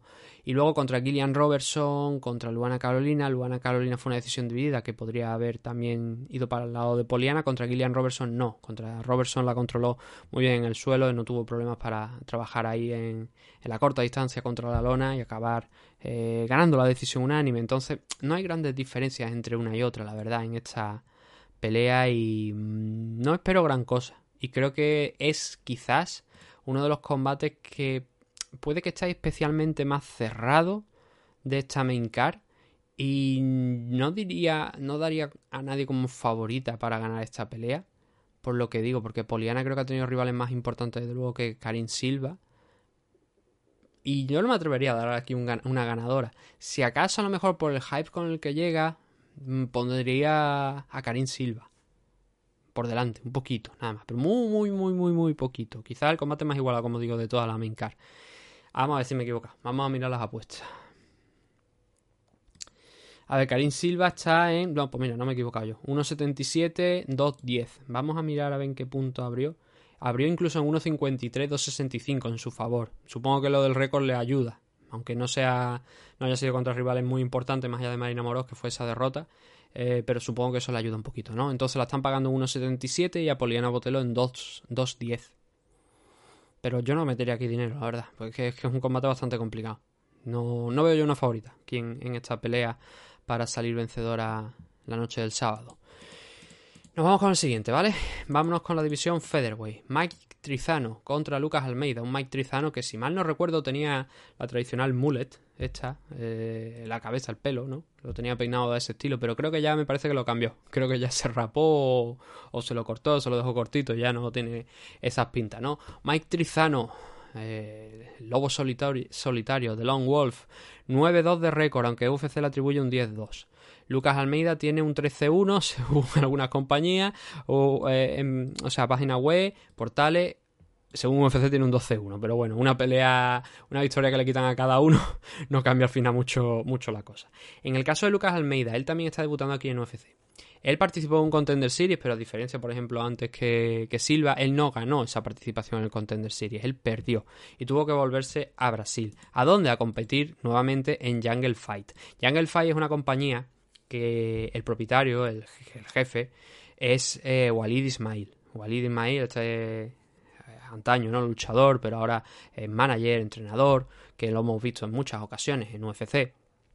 A Walid Ismail, que tiene una cara de loco tremenda, rapadito, seguramente lo vaya, bueno, rapadito, más bien calvo, eh, lo vaya a reconocer sin ninguna duda. A lo mejor por el nombre no, pero si veis una foto seguro que lo reconocéis, ¿no? Y allí, pues Lucas Almeida tuvo un combatito más antes ya de, dar el salto.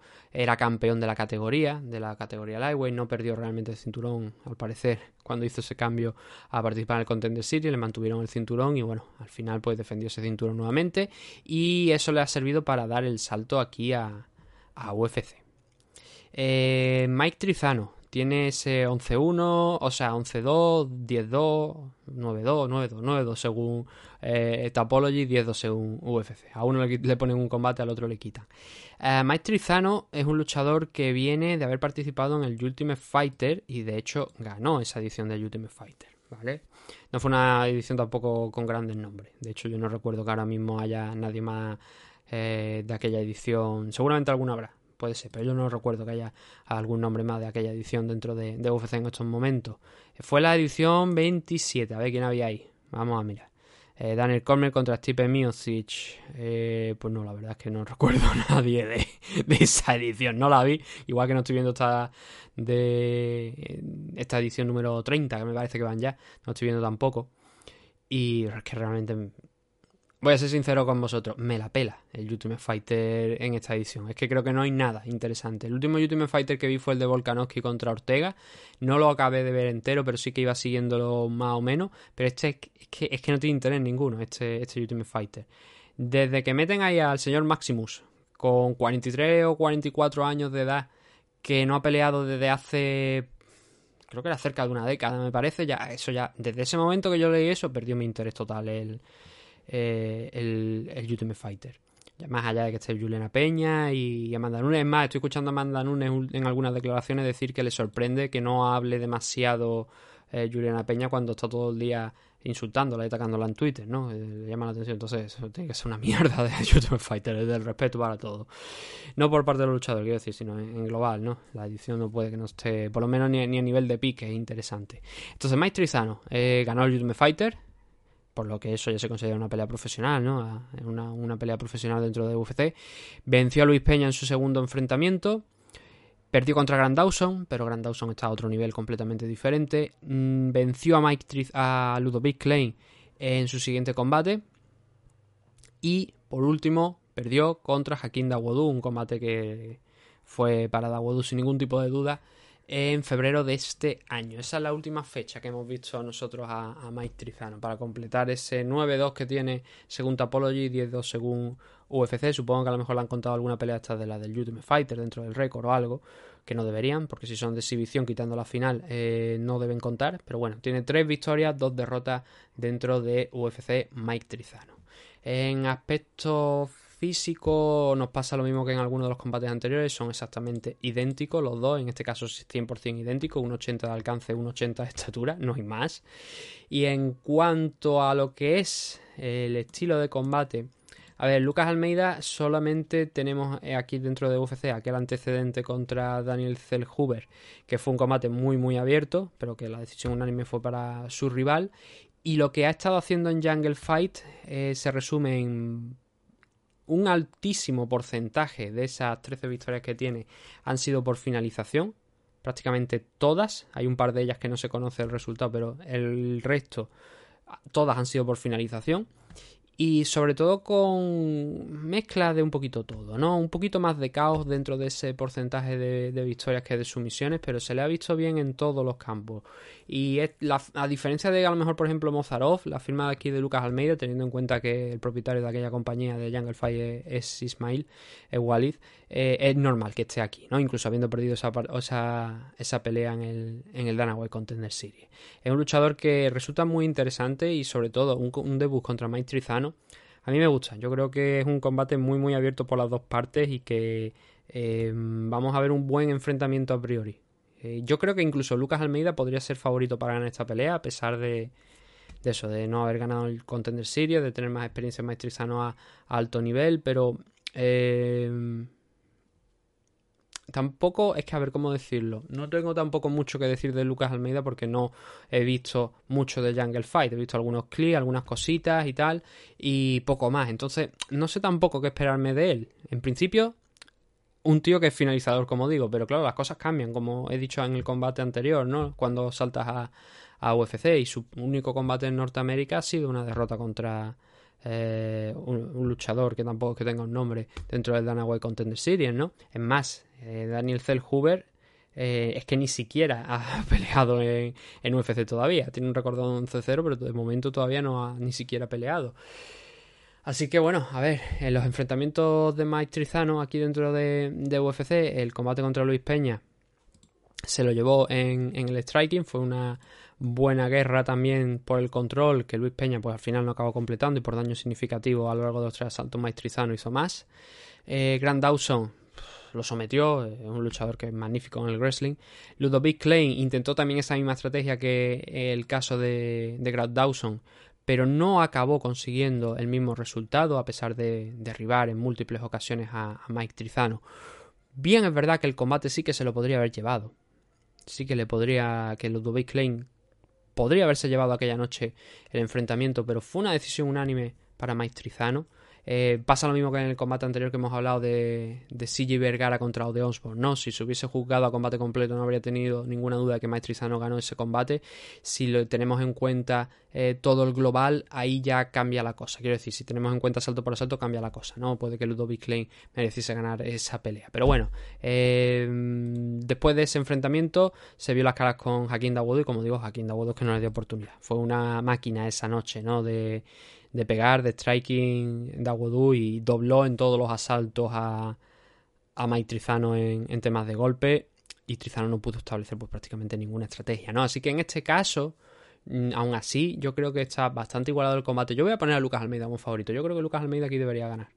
Y bueno, eh, las apuestas me dicen lo, lo, contrario, ¿no? Me dicen que Mike está en 1.44 y que Lucas Almeida está en 2.85. A ver, yo creo que Almeida tiene aquí opciones. Esta es de la que yo me voy a jugar aquí el, para luego para lo de las picks me la voy a jugar. Voy a poner a Lucas Almeida, aunque sea una locura. Aunque veo aquí que Mike Trizano está en 1.44 y Almeida en 2.85. Yo voy a ponerlo a él. Yo creo que mm, Trizano tiene experiencia, sí, pero si Dawodu le puso en demasiados problemas y, como he dicho, dobló el número de golpes conseguidos en Dawodu sobre Trizano, mm, no, me no hay nada que me haga pensar que Lucas Almeida no pueda volver a hacerlo también. Eh, a lo mejor no tanto hasta ese extremo, pero creo que con lo poquito que he visto de Lucas Almeida, a mí me ha gustado al menos, ¿vale? Y creo que puede ser un rival serio para, para Trizano. Así que yo voy con Lucas Almeida aquí en esta pelea, pero como digo, las apuestas indican como favorito a Trizano por 1.44, 2.85 en contra del brasileño. Como main event de la noche, Dan Ige contra Movsar Bloev. Se agradece ya que tengamos aquí a gente que esté rankeada, gente más o menos importante. Ebloev, pues va a intentar. Bueno, aquí Ebloev tiene un 15-0, Dan Ige tiene un 15-5 de récord, tiene 5 derrotas, pero Evloev ya sabéis la historia, ¿no? Evloev iba a enfrentarse contra Elia Topuria, al final tuvo problemas, contrajo COVID, creo que fue, si no recuerdo mal, y eso llevó a que no pudiera enfrentarse contra Ilia.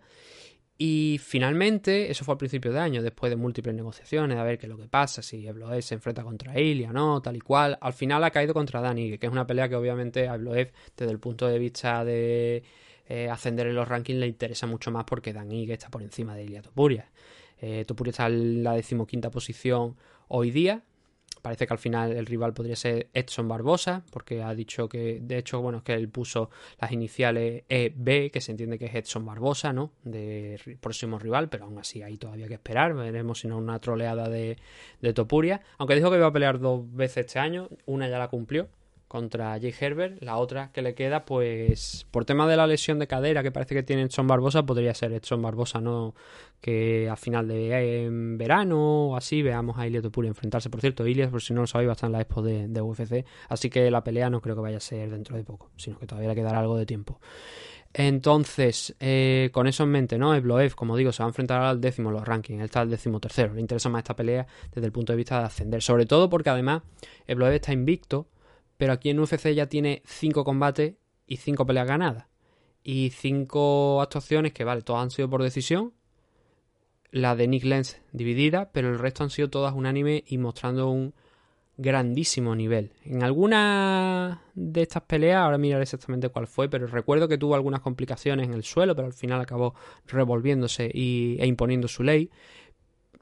Y claro, una victoria frente a Danigue ya no es que pueda ascender a esa décima posición, es que muy probablemente está en una posición también muy parecida a la de Ilia Topuria, ¿no? Que como están invictos, como están siguen ganando peleas, eso les debería permitir rascar incluso un poquito más por arriba de lo que normalmente rascarían, ¿no? Si tuviesen alguna derrota o si eh, las rachas se hubieran visto interrumpidas por algún alguna derrota o por algún tiempo de, baja mayor, ¿no? En el caso de Bloe ha estado de baja pues apenas un, año, ¿no? Ah, pero iba a cogerse combate contra él y entonces, bueno, la cosa fue un poquito más ahí anulada, ¿no? Danige, eh, hemos dicho que tiene ese 15-5 de récord y Llegó a plantarse con seis victorias consecutivas, pero en los últimos cinco enfrentamientos, incluyendo uno contra Edson Barbosa, que siempre voy a insistir que ese combate contra Edson Barbosa no debió ganarlo Dani, pero que se lo dieron por una decisión dividida. Ahora explicaré por qué. Eh, por si no me han escuchado suficiente en alguna ocasión, pues me vaya a volver a escuchar porque creo que no ganó Dani ese combate. Pero sí que es verdad que los últimos enfrentamientos han sido contra gente de mucho nivel. Ha sido Calvin Keitar, ha sido Chanson John, Josemet, combates complicados. Siempre ha estado intentando picar un poquito hacia arriba a Dan Ige y le ha salido mal la jugada. Pero bueno, claro, lo bueno que tiene esto es, si pierdes contra gente de arriba, no te va a hacer mucho daño en los rankings. Si pierdes contra gente de abajo, sí que te vas a pegar el talegazo, ¿no? Entonces ahora es un momento donde Dan Ige se puede pegar ese talegazo y bajar bastante. Que no, pues mira, esa posición la retendrá Ige, pero tiene una tarea, una tarea bastante complicada por delante. En temas de mm, estatura, 1,70 para los dos, en temas de alcance, 1,80 para Danigue, 1,83 más o menos, sí, un 83 para, para el ruso, para Movsar Bloev. A ver, entre los, logros, entre los logros de Bloev no lo hemos nombrado, pero fue campeón de la división Bantamweight de One Global. Ahora está peleando en la Featherweight, está peleando 10 libras por encima, ¿no? Pero toda su carrera aquí en UFC la está haciendo en esta categoría de peso y se le está viendo francamente bien.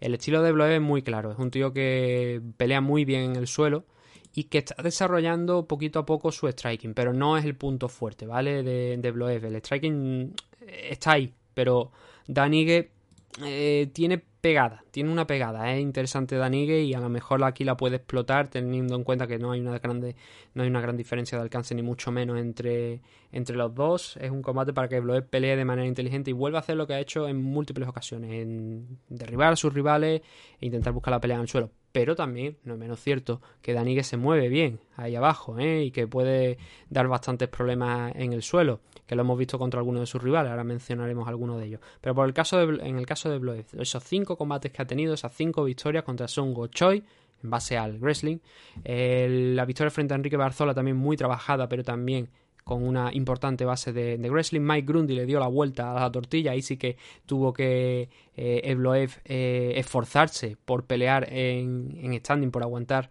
y, y, pelear en standing.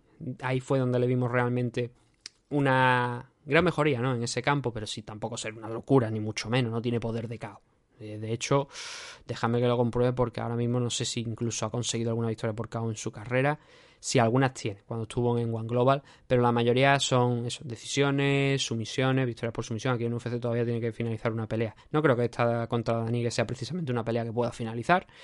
Eh, Nick Lenz le dio un poquito de más trabajo a, a Movsar Evloev. Creo que fue este combate, si no recuerdo mal, el que Nick Lenz sufrió un poquito al principio porque lo cogieron en alguna sumisión y estuvo a punto de ser sometido, pero se consiguió liberar y luego ya las cosas le vinieron un poquito más rodadas y de ahí esa decisión dividida, ¿no? Pero fue un combate muy disputado por, por Lenz en los primeros asaltos, más el primero que el segundo, porque ya a partir del segundo el ruso tomó el control de la pelea y en el tercero muchísimo más.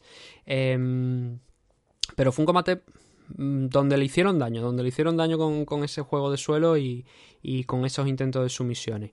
Y contra Dawodu, pues hemos hablado hace un momento de Dawodu, ¿no? De cómo eh, dobló en el striking a, a Mike Trizano. Aquí en este caso, Ebloe pues optó por la estrategia inteligente, que era derribarle, ¿no? Y eso fue una auténtica lección de wrestling por parte de, de que acabó llevándose el combate por un triple 29-27 en su favor, con un tercer asalto pues un poquito más disputado, como estamos hablando, con el striking ya. Em, hay situaciones donde Bloeb va de, de, más a menos y hay otras donde va de menos a más. Por ejemplo, tenemos el caso de Nick pero tenemos el caso también de este combate que acabo de hablar, de Aguadú, donde empieza fuerte, pero luego de Aguadú en el último asalto pues le come un poquito más de terreno porque Bloeb yo creo que ya se sentía ganador de la pelea y entonces también relajó ahí un poquito. Danige, no sé yo si, si es ese luchador indicado, ¿no? Para, para relajarse un poquito, porque es un tipo que eh, es diésel, ¿vale? Es diésel y ah, sabe cuándo apretar, cuándo intentar aprovechar su momento y además le puede sorprender con la pegada y puede buscar el caos, ¿eh? Que, así que tiene que tener bastante respeto por el striking de, de Danigue y a lo mejor no tanto como con el de Dawodu, no sabría yo decir. Danigue tiene pegada un golpe, eso sí, pero aquí debería ser ese trabajo, o sea, ese wrestling Sambo de Bloev debería utilizarlo nuevamente para buscar para no complicarse la vida más que nada es lo que quiero decir para no complicarse no porque si te complicas al final porque quieres demostrar que eres buen striker te puede acabar con mirando el techo no y no si quieres sumar el 16-0 tienes que hacerlo de manera inteligente porque ya estamos a unos niveles ya complicados no eh, dentro de, los rankings. Entonces, Danige, ¿vale? Esa racha de seis victorias que os he dicho, donde se cerró con esa victoria por decisión dividida contra Edson Barbosa. Lo que digo, no puedes ganar un combate en el que en el primer asalto te han hecho un knockdown y en el segundo también te han hecho un knockdown, a pesar de que no está recogido en las estadísticas ese segundo del segundo asalto, creo que fue, me parece, el que no recoge las estadísticas. Pero le pinchó dos veces Edson Barbosa, creo, una fue, me parece, en stand, eh, arriba en la cabeza, quiero decir, la otra fue en el cuerpo y sin embargo los jueces vieron una decisión de vida para Danigue. ¿Por qué? Porque Danigue tuvo un tercer asalto y esto es lo que os he dicho antes, ¿no? Del motorcillo diésel muy bueno. Derribó a Edson Barbosa, que por otra parte tampoco es que sea una tarea eh, excesivamente complicada. Tiene una buena defensa de takedown, pero no es un wrestler ni un grappler, sino un striker, ¿no? Entonces, claro, lo derribó, lo, lo asalló un poquito y acabó mucho más fuerte que, Edson Barbosa. Y eso de realmente le sirvió para conseguir la victoria. De lo contrario, creo yo, habría acabado muy mal. Compitió con Calvin Keitan en el striking, pero tampoco fue rival para él al final del día, ¿no? Eh, noqueó a Gavin Tucker mostrando esa potencia de golpeo que os he dicho. Y luego esas dos derrotas contra Chanson John, contra Josemet. Yo creo que es que. A ver, el combate contra Josemet fue disputado. Y en ese caso, en ese último enfrentamiento contra Emmet, finales del año pasado, eh, digamos que fue un poquito al, a remolque, ¿no? Porque lo, lo mandaron a la lona en el primer asalto, ya lo tenía perdido, ya tenía que, ya estaba un poquillo tocado, ya tenía que remontar y no consiguió eh, llevar al suelo a, a, Emmet para eh, tranquilizar un poquito la pelea. Y Emmet es un tío que también tiene una buena pegada. Entonces se metieron en esa guerra, ¿no? De a ver quién pega más duro, quién pega más fuerte, y al final acabó ganando Emmet la, la decisión. Contra Chan Jong yo creo que ahí sí que tocó techo, ¿no? Ese me parece que es el techo de, de contra otros luchadores quizás puede competir, pero contra el Korean Zombie eh, no pudo, ¿no? Ya es, forma parte de la realeza el Korean Zombie, a pesar de no haber ganado el cinturón nunca. Eh, le dio una lección. Ahí sí es donde se demostró que tampoco es que fuera una lección demasiado grande, pero fue un combate que claramente el Korean Zombie acabó ganando, ¿no? Nuevamente acabó medianamente bien el combate de Anigue, pero bueno, mmm, difícil, fue un, un, una batalla difícil para, para Ige. Y aquí contra Bloev depende, es que yo creo que aquí más depende sobre todo de Bloev que de, que de Ige, porque es lo que os estoy diciendo, Ige tiene un buen suelo, Mm, por lo menos es un buen, un buen grappler, pero quizás no tanto como Ebloe, ¿vale? Cuando Ebloe se empieza a meter en el grappling, empieza a buscar los takedowns, empieza a marearte y a derribarte y a cansarte y ahí ya te puedes empezar a agobiar y, ahí se complica la cosa, ¿no? Entonces va a ser, sobre todo creo yo, el wrestling de Bloev, eh, eso creo que es evidente, frente a la defensa de takedown y la pegada de, de Danige. En tanto que Danige consiga mantenerse en pie, tiene posibilidad de victoria. En el momento en el que lo derriben y empiecen a cansarlo y empiecen a, trabajar con él, va a ser difícil, porque no le veo yo sometiendo a, a Ebloe, cazándolo con una sumisión por sorpresa y, derrotando al ruso.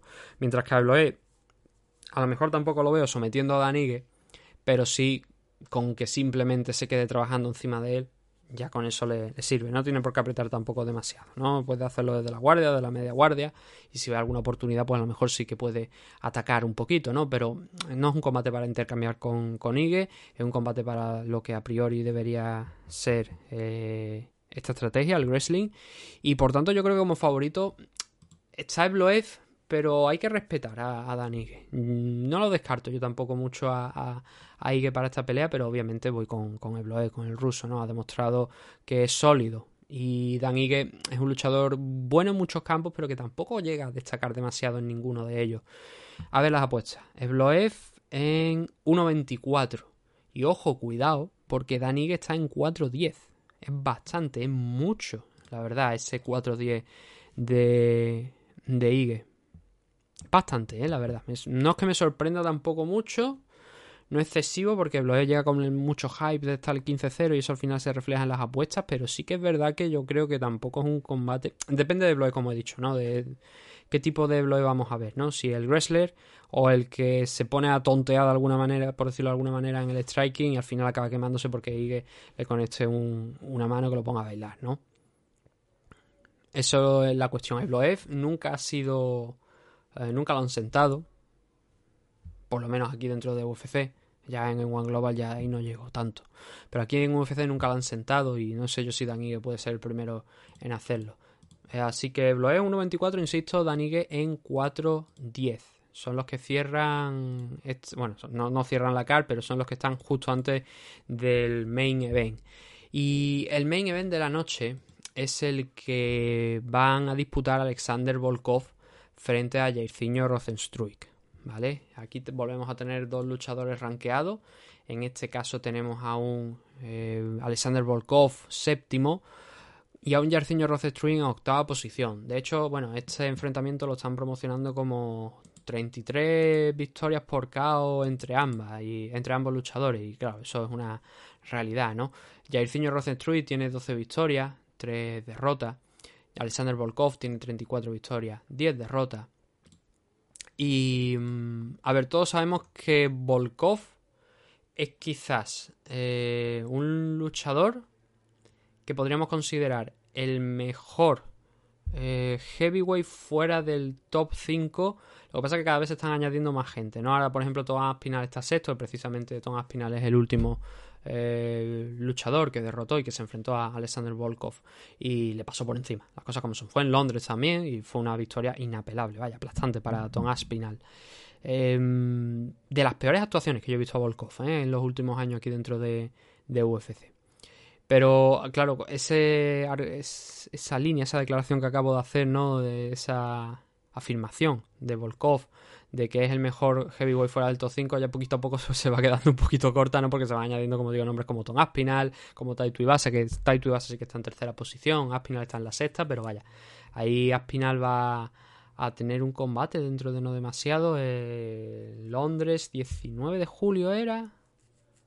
Ahora no recuerdo qué fecha. 23, 23 de julio me parece que es el evento de Londres y va a enfrentarse contra Cartible. Pero bueno, vamos a dejar a, Tom Aspinall tranquilito, más allá de lo que nos importa aquí por, la relevancia que tiene en el récord de Alexander Volkov y, ya está. A ver, eh, Alexander. Eh, bueno, primeramente aquí sí que influye el tema de, Bueno, aquí los pesos obviamente sí, ¿no? Porque estamos hablando de luchadores heavyweight. En la última ocasión, en el combate contra Tom Aspinall, Volkov dio 253 libras. Eh, Jairzinho dio 257 contra Curtis Blake, que fue su último combate. Entonces eso es importante, ¿no? Eh, los pesos son importantes, pero bueno, más importante creo que todavía es la estatura. Volkov es de, quizás de los luchadores más altos de la división, 2 metros y un centímetro en favor del ruso, también con un alcance de 2 metros 3. Jairzinho Rosestruy se queda un poquito más cortito, 1,88, 1,98 en alcance, pero anda ahí, ahí, ¿no? Y es un combate puramente de, de strikers, donde si alguien tiene a lo mejor una ventaja en el suelo, ese debería ser Alexander Volkov, pero ya lo ha advertido, ya ha dicho, me voy a traer mis zapatos de wrestling y vamos a, a ver cómo funciona, ¿no? Porque eh, voy a apretarle tanto que al final va a tener que buscar el derribo. Y bueno, en el tema del derribo, la verdad es que Jairzinho Rosenstruy eh, tiene una defensa de takedown bastante decente, pero ya ha sido derribado por múltiples luchadores. En ese combate, por ejemplo, contra Curtis Blade fue derribado fue controlado en el suelo. En el caso de Cyril Gané también. En el caso de Alistair Overeem, pues bueno, eh, consiguió derribarlo en un par de ocasiones, pero al final no es relevante porque eh, Jairzinho consiguió la victoria por K cuando quedaban 4 segundos. En aquel combate me pasa un poquito con lo de, como con lo de Edson Barbosa contra Danigue.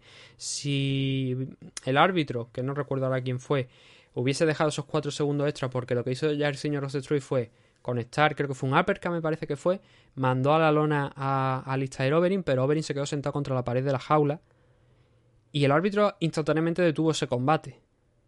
Se fue a parar ese combate mientras Jairzinho Rosenstruy se daba la vuelta y se estaba yendo. El resultado podría haber cambiado si eso hubiese llegado a decisión, porque probablemente Overeem hubiese ganado esa pelea por decisión. Mm, ¿Fue un error mayúsculo eh, por parte del árbitro? Mayúsculo no, pero yo creo que fue un error. Mm, si tú sientas a un luchador, esto no es boxeo, ¿vale? Esto no es kickboxing tampoco, ni Muay Thai. Entonces, si tú sientas a ese luchador, tú tienes la obligación de buscar la finalización. O sea, si, si no quieres que pase lo que estoy comentando, ¿no? Que ese combate hubiese llegado a decisión. Y creo que ahí el árbitro se extralimitó. Creo que debería haber dicho, oye, no, no, mira, este tío está sentado contra la pared de la jaula, está aturdido, pero no está finalizado y quedan cuatro segundos. Tienes que intentar finalizar esta pelea si quieres que, que la pare. Y Jairzinho no lo hizo. Y sinceramente, aquello se llevó la victoria al límite, pero creo que no debería habérsela llevado porque creo que debería haber ese combate llegado a decisión. Pero bueno, em, vamos a centrarnos en los combates de, uno y otro. Vamos a empezar, si os parece, por Jairzinho, ¿vale? Ya que estamos con, hablando de él, vamos a empezar por él. Lo que hemos dicho, 12-3, las tres derrotas han llegado aquí dentro de, de, UFC, es un luchador que hemos visto pelear en Rising. Me habría gustado verlo más, ¿vale? En Rising, pero solamente lo vimos una, una, una noche, solamente tuvimos una oportunidad de verlo. Pero el tío es un portento físico y eh, todas las victorias que tiene aquí dentro de, UFC, todas se cuentan por KO, no así todas dentro, fuera de su carrera, por, ejemplo en aquella eh, en Rising fue una decisión, pero aquí en UFC sí que ha vuelto a la senda de las victorias por KO. las tres derrotas han sido contra Francis Engano, contra Cyril Gané, contra Carty Blade. Eh, de, estos de estas tres derrotas, solamente Francis Engano ha sido capaz de noquearlo. Fue aquel combate donde empezaron los dos a bracear, pero claro, eh, llega un momento donde eh, no puedes escapar de Francis Engano más porque no te da más la jaula. Y en ese momento fue cuando Francis conectó, creo que fue una izquierda, y acabó mandando a la habitación del sueño a, a Jairzinho en solamente 20 segundos. Em, Junior Albini, Allen Crowder, Andrei Arlovsky, Alistair Overing, las cuatro primeras victorias antes de esa derrota contra Francis Engano. Junior Dos Santos, otra de las grandes victorias de, de Jairzinho pero ya un Junior Dos Santos evidentemente de vuelta. También fue noqueado eh, Junior, Perdió contra Cyril Gané, Cyril Gané lo derribó en un par de veces, pero en un par de ocasiones, pero tampoco se puede decir que eso fuese especialmente importante, porque eh, Cyril intentó muchísimo más takedown en ese combate, muchísimo más. Del margen de, según las estadísticas oficiales, porque yo ya ahora ya, ya no lo recuerdo, 14 intentos de takedown y solamente consiguió dos, ¿vale? En el primer asalto y en el último. Entre los asaltos intermedios, Cyril mezcló el striking que tiene, el mantener la distancia, la agilidad, porque se mueve muy bien. Eh, Cyril en, standing intentó aprovecharlo para mezclarlo también con el wrestling y buscar más takedowns, no lo consiguió. Eso no quiere decir que la defensa de Jairzinho Rosestruye es dura, ¿vale? Eh, la defensa de takedown. Y que Volkov no es precisamente tampoco el mejor wrestler. Cyril lo consiguió y es un buen grappler. Es un grappler que yo considero que es bastante decente, ¿no? Eh, tiene un buen nivel Cyril en el suelo. A Augusto Sakai lo noqueó en el primer asalto, tampoco sin darle muchas opciones al brasileño. Y en la derrota contra Carty Blade ya sabemos todo cómo opera Carty Blade. Es el mejor wrestler de la división, con diferencia, ¿no? Hay un tío que te coge, te derriba, empieza a trabajar, pum, pum, pum, pum, y se acabó lo que se daba porque es constante durante los tres asaltos, ¿no? Eh, este combate además no fue a 5, sino que fue a 3. El de Cyril sí que fue a 5. Y entonces, pues, claro, eh, imposible, ¿no? pelear de, esa manera. Entonces, eh, Blade sí que lo consiguió derribar, lo consiguió controlar. Pero insisto, Volkov no es ese clase de luchador, no es un wrestler eh, puro, aunque tenga eh, varias ocasiones donde ha conseguido derribar a, sus rivales. ¿Y por qué ha destacado eso Jairzinho Rosenstruin? Porque él piensa que puede competir con, con Volkov en, standing. Y yo creo que sí. Y realmente mm, dejó muchas dudas Alexander Volkov. A mí por lo menos me dejó muchas dudas en ese enfrentamiento contra Tom Aspinall. Tom Aspinall yo creo que es más peligroso que Jairzinho Rosenstruy, creo que es más rápido, creo que es más ágil. Mm, quizás no tiene tanta explosividad a lo mejor en, en el caos, no en la pegada como Jairzinho Rosenstruy, pero desde luego también tiene ahí sus cositas, ¿no? Y contra Aspinall vimos a un Volkov algo lento, algo sobrepasado por la velocidad de, de Aspinall y que acabó en el suelo ese combate con una victoria por sumisión de, de Aspinal. Y esa es la última vez que hemos visto en la jaula a Volkov a mediados de, esta primera parte de año. Y fuera de eso, bueno, pues tiene multitud de victorias, ¿no? Tiene, ha ganado a Timothy Johnson, Tim Johnson, que ahora lo tenemos en, en Bellator, a Roy Nelson, Stefan Struve, Fabricio Verdún, empezó con esa buena racha de victorias. Eh, vencer a Fabricio Verdún no estaría fácil, aunque ya varios lo han hecho ¿no? en muchas ocasiones. Perdió contra Derrick Lewis un combate que tenía prácticamente ganado. Eh, lo que pasa que, claro, hasta el final siempre hay que estar atento. Y le cazó Derrick a Alexander Volkov cuando quedaba poquito para que Volkov llegase a la decisión sano y salvo y la ganase sin ningún tipo de duda. Eh, luego derrotó a Greg Hardy cuando hubo un cambio de rival, creo que iba a ser contra Listair Overing y hubo un cambio de rival donde entró Greg Hardy. Carty Blade le hizo lo mismo que a Jairzinho e incluso yo diría que en aquella noche Carty Blade estuvo muy muy superior que en la noche contra Jairzinho, es decir, Jairzinho aguantó quizás más de lo que aguantó Volkov en el suelo Por eso digo que esa expectativa de Rosenstruy de no, va a tener que intentar derribarme porque en standing yo creo que es que no, yo creo que esto va a hacer striking puro y duro que Volkov realmente a lo mejor enganchan el clinch, intenta ahí explotar un poquillo una corta distancia, meter alguna rodilla, aprovechar el dirty boxing a ver si puede enganchar alguna mano, distancia corta y tal, pero como tal, como buscar los takedowns, a mí me resultaría extraño ver a Volkov intentar eso. Dos victorias luego posteriores a esa derrota contra Curtis Blade frente a Walt Harris y Alistair Overeem, también cayó contra Cyril Gané, teniendo un buen combate en el striking. Contra Marcin Tibura también consiguió una victoria por decisión unánime y luego ese registro ¿no? que hemos dicho de Aspinal eh, en marzo de este mismo 2022. En total tiene 8 victorias aquí dentro de UFC por 4 derrotas que le han llevado a esa sexta posición en los rankings y un total de 34 victorias por 10 derrotas. ¿no? Campeón en, en One Global, también llegó a ser campeón en, en Bellator. Por eso digo que es un luchador que es un buen, es, muy buen luchador, es uno de los mejores heavyweight del planeta sin ninguna duda, que tiene una tarea por delante bastante complicada, porque eso, él, mucho, él es mucho más técnico, pero a mí me dio la sensación como que estuvo algo apagado, bastante apagado en el combate contra Tom Aspinal y si vuelve a cometer los mismos errores es probable que se vea Mm, quizás nocaut, la verdad. Porque noquear a, a, Volkov es algo que solamente ha conseguido aquí dentro de UFC Derrick Lewis. Y si nos vamos afuera, tengo ya que mirarlo porque es que ya entonces ya ahí las cosas como son, no lo recuerdo, no todo. Pero fuera de UFC, estoy mirando por aquí, Minakov lo ha noqueado.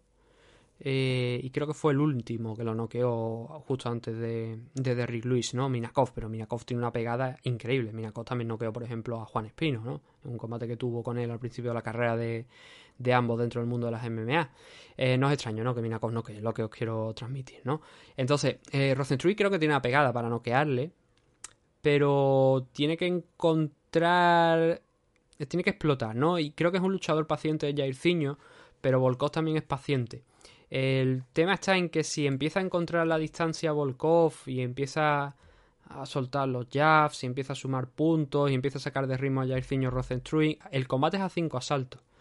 Y Volkov a 5 rounds, yo la verdad es que pondría mi dinero frente a Jairzinho Rosenstruik, ¿no? A pesar de lo que estamos hablando, que hay antecedentes de Jairzinho. Eh, el de Cyril Gane no demasiado bueno quizás, el de el de Alistair Overeem, pues bueno, con ese erótico resultado, con esa victoria por KO, ¿no? Un combate pues disputadillo, pero que Overeem estaba ganando hasta ese quinto asalto, hasta ese momento de la parada por KO. Así que, a ver, la estrategia de suelo no creo que sea... A ver, no la considero. La verdad es que no la considero en este combate, pero sí que, como os he dicho al principio, si alguien le puede favorecer esa estrategia es a Volkov. Pero a ver quién es el chulo que lleva a Jairzinho Rosenstruy al suelo. Muy complicado llevarlo. Hemos hablado de Gané, hemos hablado de Carty Blade, pero Volkov tampoco el mejor wrestler, ¿no? Y ya vimos lo que le pasó, por ejemplo, también con, con Tom Aspinal. Así que, a ver, yo creo que este combate es bastante igualado. Tengo dudas, como digo, sobre Volkov, pero los dos vienen de derrota y creo, y creo que a largo plazo Volkov es mejor que Jairzinho Rosenstruik. Entonces, esto o lo gana Rosenstruik dentro de los tres primeros asaltos por K o hace algo de daño a Volkov que le eh, haga pensarse las cosas. Hay que tener en cuenta también una cosa, que la jaula es más pequeña aquí.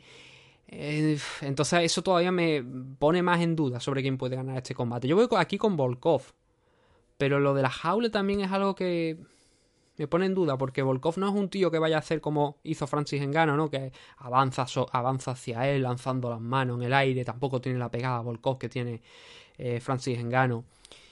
Y Jairzinho yo creo que sí que se puede beneficiar de que la jaula sea más pequeña, ¿no? Para forzar los engage y ambos se lo van a tomar con tranquilidad, seguramente. Jairzinho ha dicho que eso, va a buscar los ángulos, va a, intentar atacar en el momento oportuno, pero Volkov también es un hombre de momento oportuno. Entonces, difícil, la verdad, pronosticar aquí. Volkov me gusta mucho. No estoy yendo con él en este enfrentamiento porque me guste, sino porque eh, creo que es más técnico que, que Jairzinho. Entonces, como es más técnico, en estos casos siempre voy con el que es un pelín más técnico que el otro, porque además Volkov es un tío que no es que solamente sea técnico. Por ejemplo, Martin Kampmann, ¿no? Martin Kampmann era un luchador danés, muchos de vosotros mejor lo recordáis, eh, muy técnico, pero luego le ponía el puño en la boca y abajo iba el pobre, ¿no? Pero en este caso no, Volkov sí que tiene nivel para, para derrotar a Yevgeny Rosenstruik. Entonces, voy con Volkov, no por mucho, eso sí, En las apuestas está el ruso en 1.65 y Yarciño Rocestruy en 2.35, ¿vale? En 2.35. Em, bueno, a ver. Creo que está ajustadito. Y creo que debería estar un pelín más ajustado incluso este combate. Oportunidad, desde luego, de oro para Jairzinho Rosenstruy, ¿no? Si derrota a Alexander Volkov, esto le sirve para reengancharse a la parte alta. Que no, pues queda quedaría bastante descolgado. No en los rankings, ¿vale? No en la posición de los rankings. Pero sí que es verdad que ahora si pierde contra Volkov sería más difícil justificar un enfrentamiento contra alguien del top, en este caso 7, ¿no? Ya los de abajo pues sí que mirarían a ver cómo está la cosa. Mm, Pavlovich creo que se ha anunciado un combate contra Derrick Lewis. Pavlovich está en la undécima posición, Derrick Lewis está en la quinta, pero Derrick viene esa dura derrota contra Daito Ibasa, entonces le están dando esta oportunidad a Pavlovich de escalar y mucho más rápido, ¿no? Creo que derrotó en su último enfrentamiento a Durajimov, si no recuerdo mal. Em, entonces, pues está empujando a la gente de abajo de Jairzinho mucho, y muy fuerte. Entonces necesita Jairzinho esta victoria frente a Alexander Volkov para eso, ¿no? Para no quedar descolgado. Pero bueno, esas son historias que comentaremos ya el domingo cuando acabemos de ver el evento, ¿no? 14 enfrentamientos, ha sido una previa larga, dos horitas.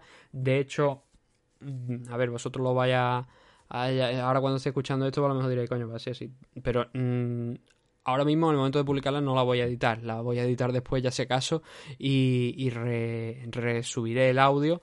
Porque si no es que la vaya a tener para el viernes y me interesa que la tengáis ya desde esta noche del jueves para que podáis escucharla. ¿no? Mi intención era publicarla el miércoles, al final he tenido que dividirla en dos partes por diversos problemas y la voy a publicar hoy porque si no es que mañana entonces sería demorarlo bastante más. Así que va a ir sin, de momento, sin música. Muy probablemente a lo mejor alguno de vosotros cuando esté escuchando esto ya tenga la edición por detrás y todo en orden, ¿no? Pero por el momento va el RAW, va todo directo. Y nada, simplemente pues daros las gracias a todos los que habéis escuchado este programa.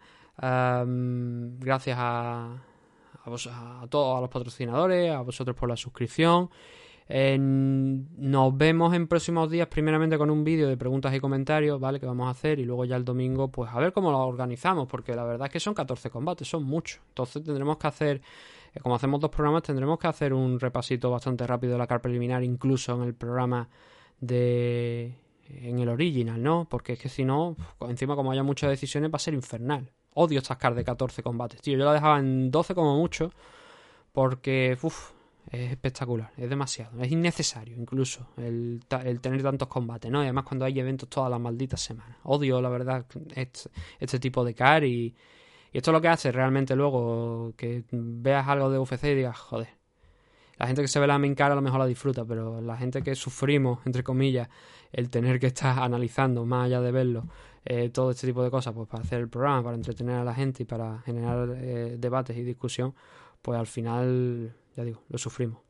Eh, ¿Te gustan las MMA? Sí, pero no me gustan las CAR de 14 enfrentamientos cada semana, prácticamente, ¿no? Veremos, ya no sé ni cuántos habrá la semana que viene en UFC 275, pero no quiero ni mirarlo.